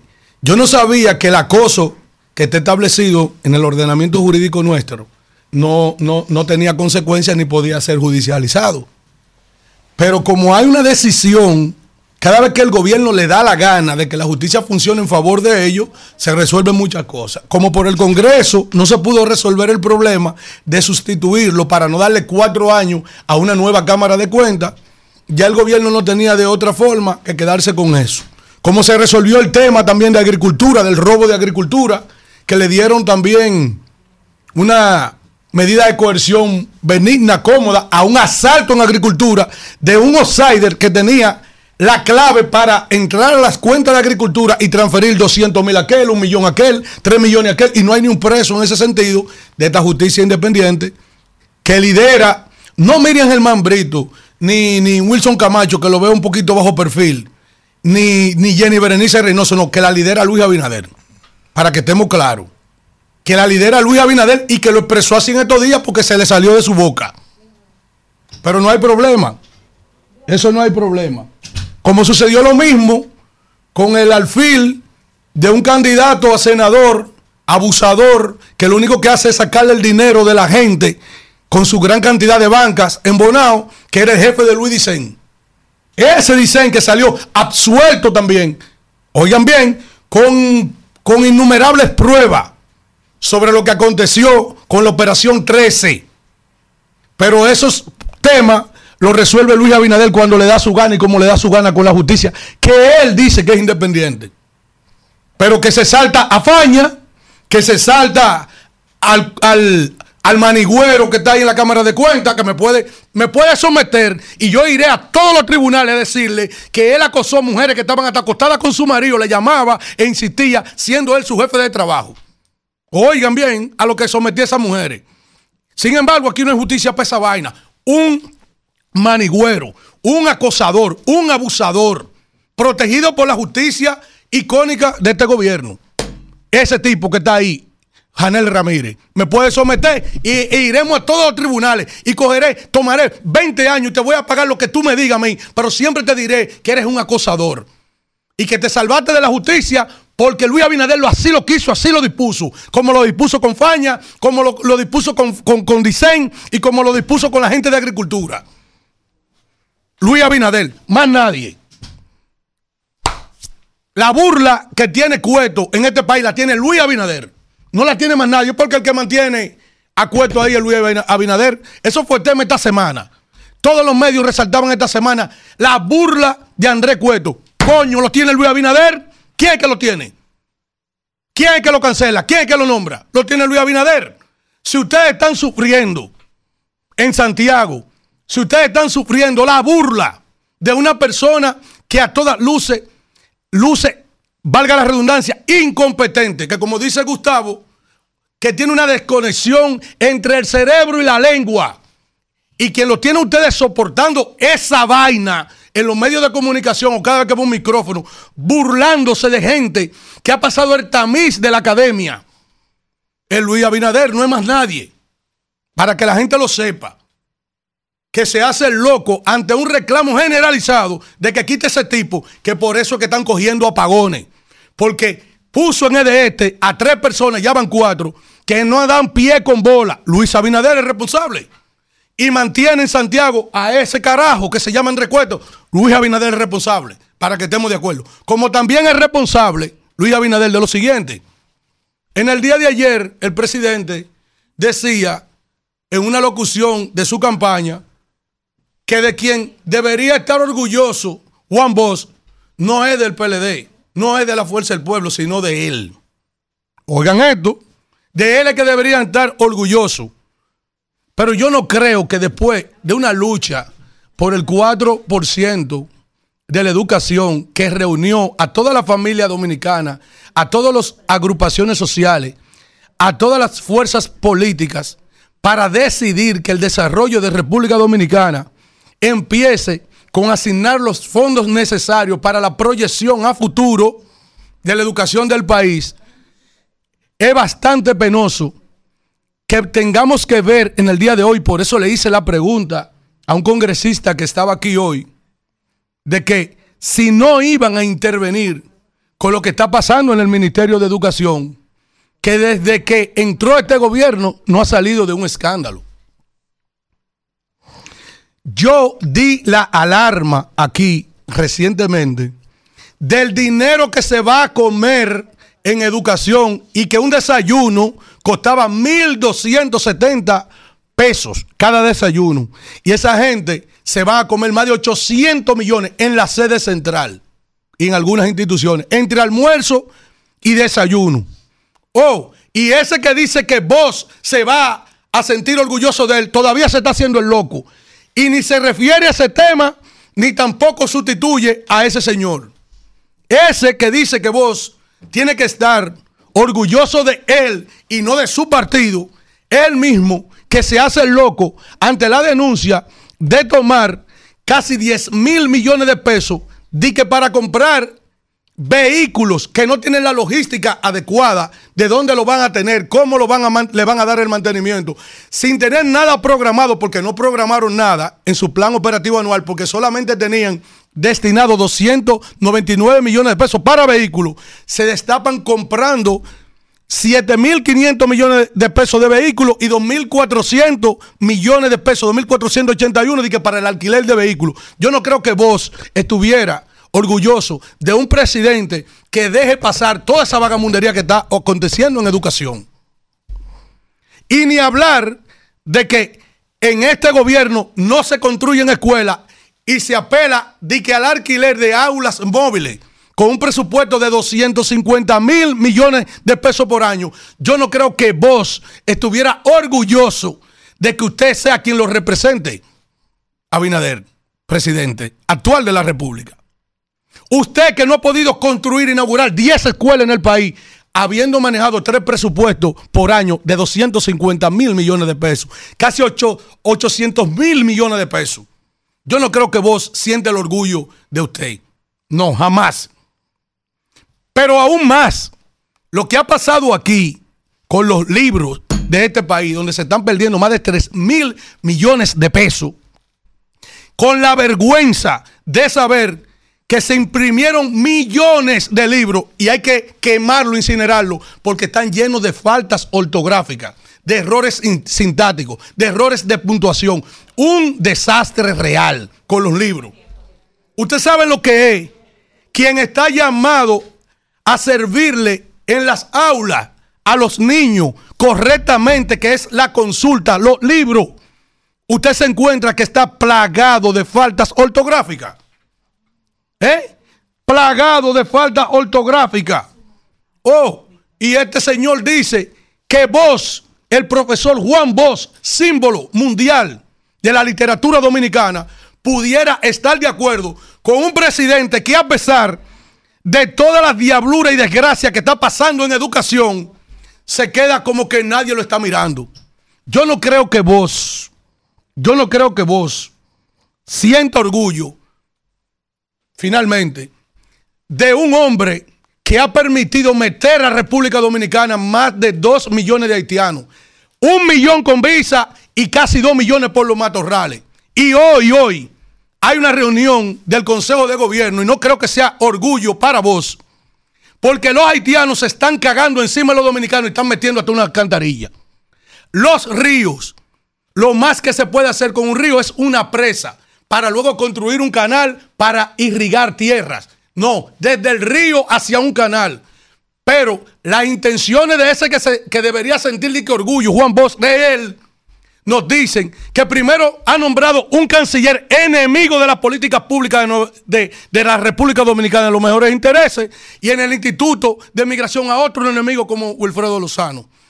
La mujer de César, a pesar de que lo vi usted bailando, que usted sigue subido en el palo, la mujer de César, aparte, además de ser seria, le recuerdo, presidente Abinader, que también tiene que aparentarlo. Vámonos, Isidro. Rumbo de la mañana. Bueno, regresamos en este rumbo de la mañana y vamos de inmediato con el comentario de nuestro compañero Víctor Villanueva, que está desde Madrid. Eh, así que aquí viendo las flores que el señor Jason envió.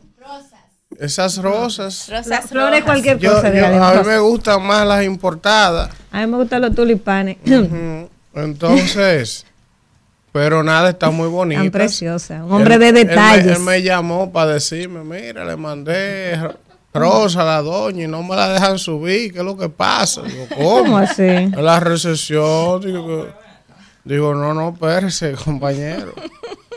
y todo bien. Pero está de cumpleaños, bien, nuestra todo compañera. No ha hecho No está de cumpleaños, el amor está en el aire porque no tiene que haber una ¿Quién dijo? ocasión. ¿Quién tiene- ¿Quién dijo? ¿ Quién dijo? Claro, Así no tiene que no tiene que haber día. ¿Eh? Así Sí, es. para mí, María. Jason nos, nos eleva mucho el listón. Aquí está mi nosotros. compañero de otras cabinas también. ¿Cómo es, Víctor?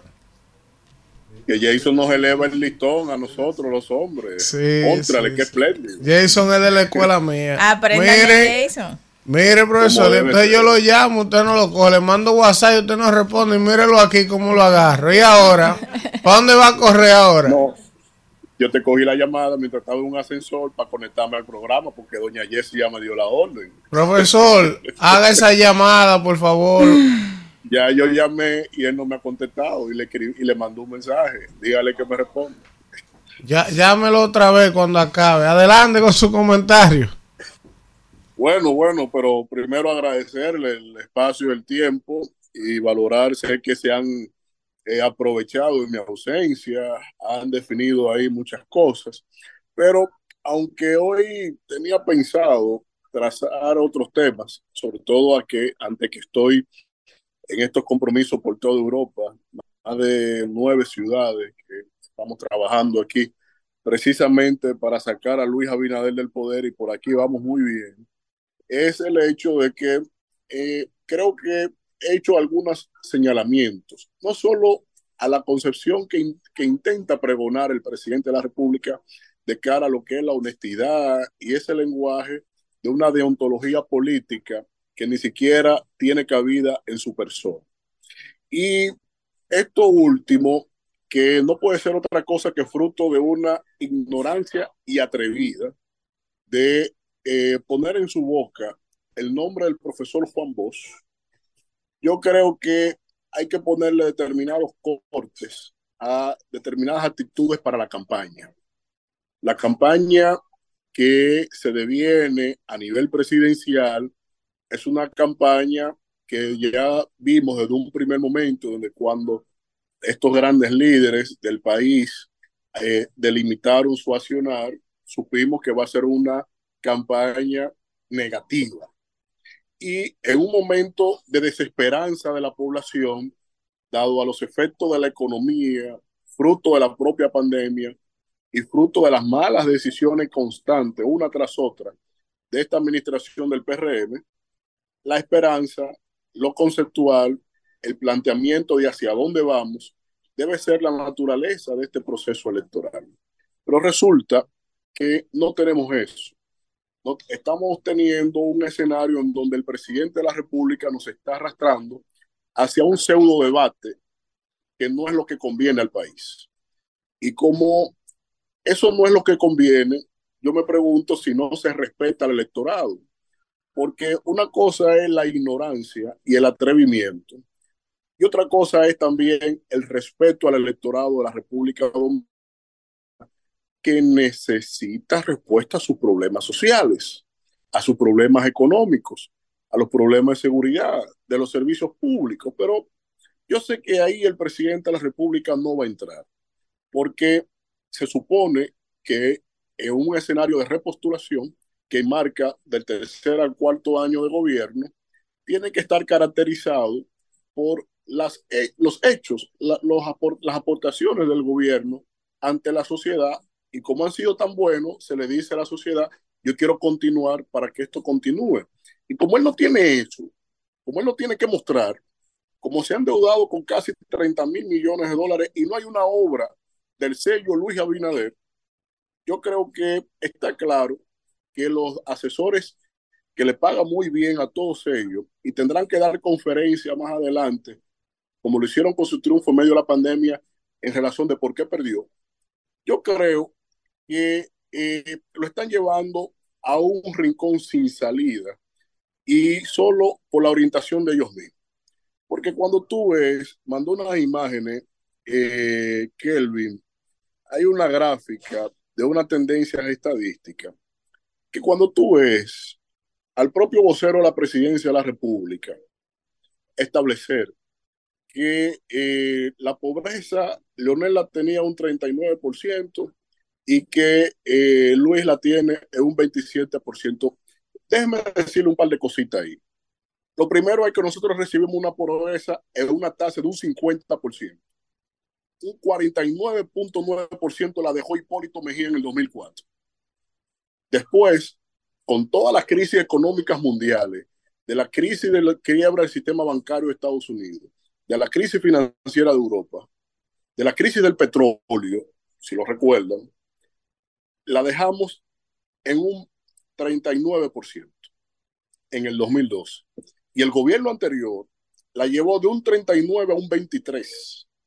Y en esta administración, que a pesar de que han sido tan burdos, demagógicos y manipuladores, cambiaron las variables de lo que como se mide el índice de la pobreza en la República Dominicana, que antes se tomaba en cuenta del acceso al agua, la electricidad y otras variables de primer orden, para no entrar la del segundo orden como el acceso a Internet, por ejemplo.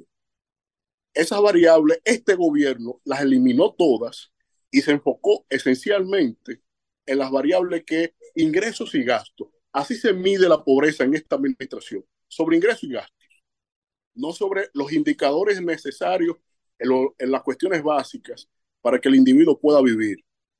Entonces, cambia los indicadores y aún cambiando los indicadores, la pobreza se dispara de un 23 a un 27% en esta administración.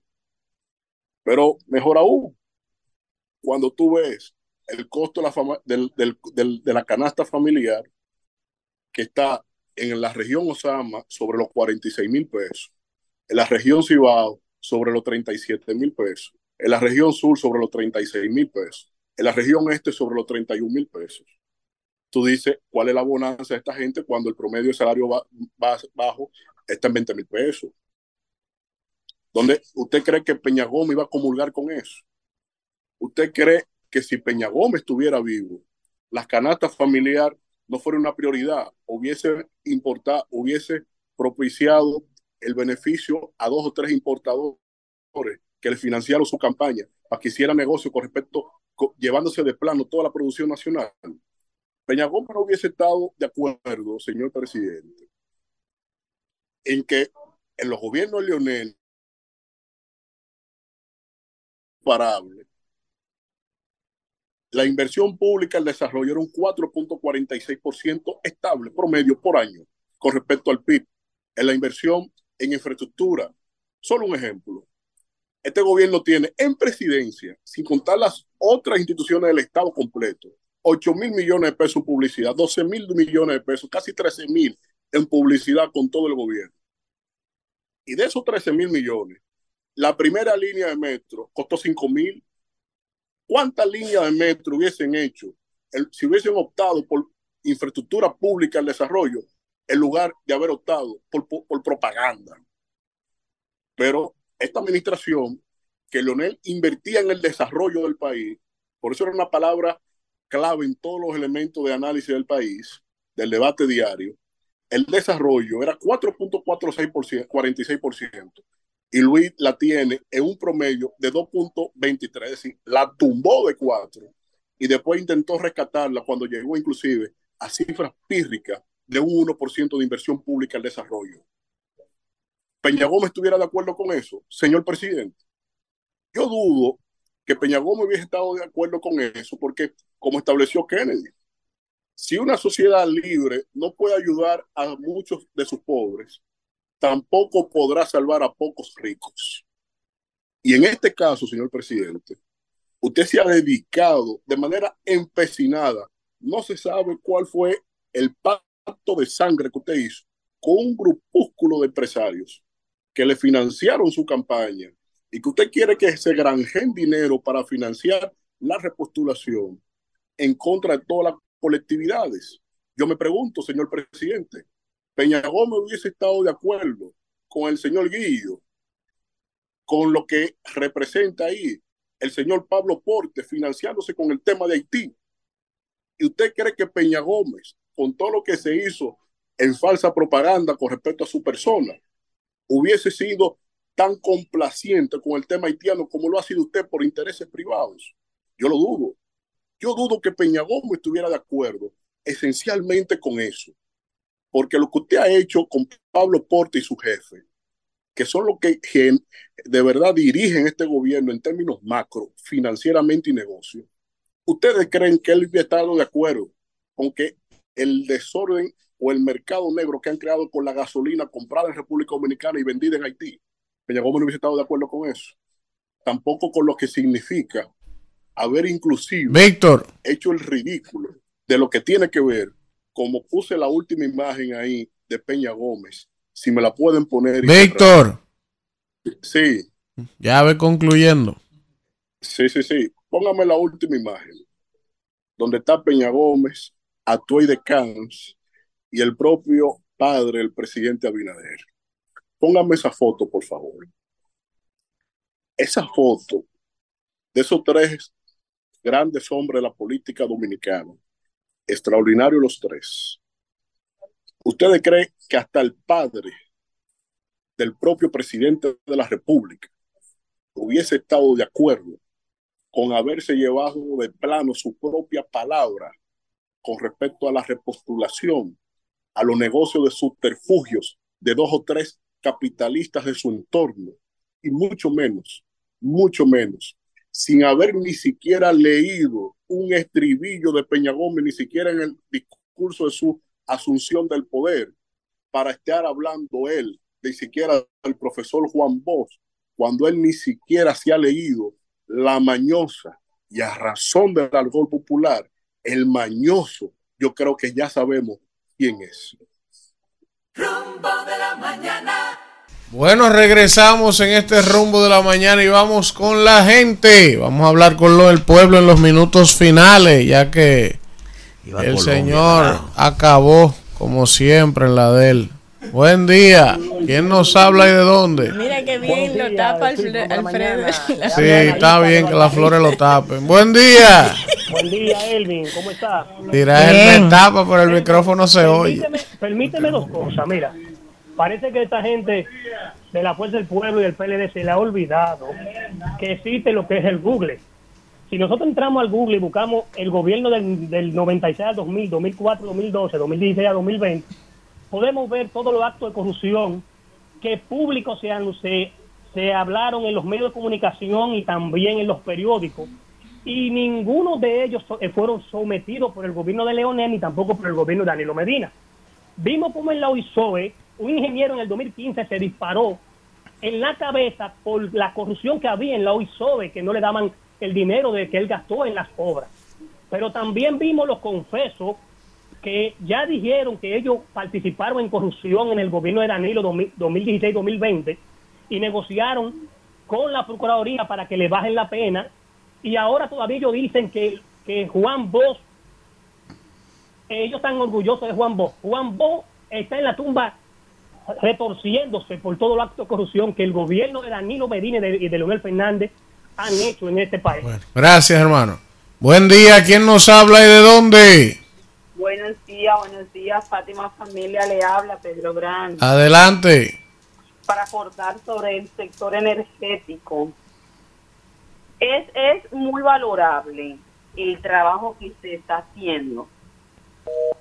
Oh, oh, se le cayó. pasó, ¿eh? Se le cayó. Buen día. ¿Quién nos habla y de Le dónde? ayudó la línea. No, para usted Buenos sí. días, rumbosos. Adelante, el León de Manhattan. David, voy, a, voy a decir tres cositas en la mitad del tiempo que el PRMista eh, eh, pensionado dice. Avance, Adelante, avance. León. Eh, esa cuestión que está pasando en la frontera, hay gente que critica a Putin porque le puso por- porque le, le- le- le puso autoridad para defender a su país, a Rusia. ¿Tú crees que una gente, un presidente que se respete, podía aguantar eso? Eso había que mandarlo tucano. Yo una vez que había tres ahí y bombardear toda esa vaina. Otra cosa, decir que cuando Roberto Rosario iba a llevar a, a Eddie Olivares y al otro que estaba ahí, que decía que habían 200 mil haitianos que le habían quitado la ciudadanía a, a un juicio político, se lo merecía porque Eddie Olivares junto a Juan Ubiere iba a boicotear las elecciones armado en, en el 2016 y por otro lado, dos, Leonel en su gobierno hizo lo que haría vos, universidades, centros tecnológicos, becas, decenas de miles de becas. Y, y, y, y la educación la llevó del tercer curso, del tercer grado de 1996 a un sexto grado, que Luis Abinader y los amigos le hayan bajado, eso es otra cosa. Bueno, ahí está. Miren, a propósito del debate de Juan Boy Peña Gómez, que Lionel habló, que Luis habló, Abel no se iba a quedar atrás.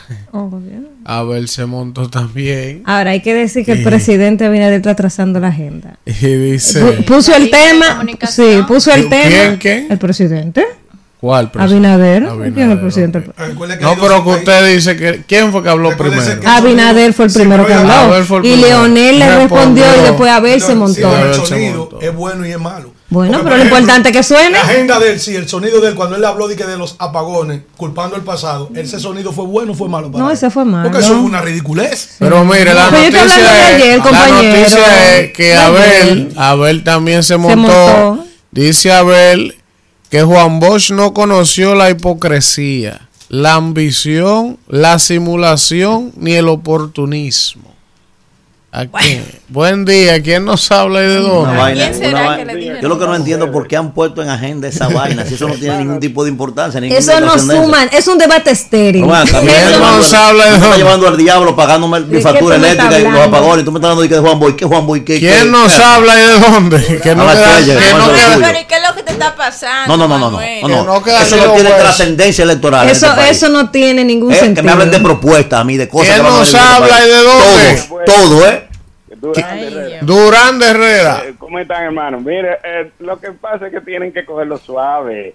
Esta gente tiene que poner a- a- a- a- al, al- al hombre de Galilea y a Víctor a contestarle a ese hombre. Son las únicas gente que tienen pantalones para contestarle al presidente, decirle, el presidente se, se embarra todas en cada discurso con la oposición y la oposición de con flores que lo de tírenle duro ese hombre díganle la verdad Maduro. Buen día, ¿quién nos habla y de dónde? Muy buenos días, volví a conectar Fátima Familia de Pedro Bravo. Hola, Fátima. Hola, Fátima. Ah, Anda, bueno. la porra, tiene problemas la tarjeta de. Fátima. Buen día, ¿quién nos habla y de dónde?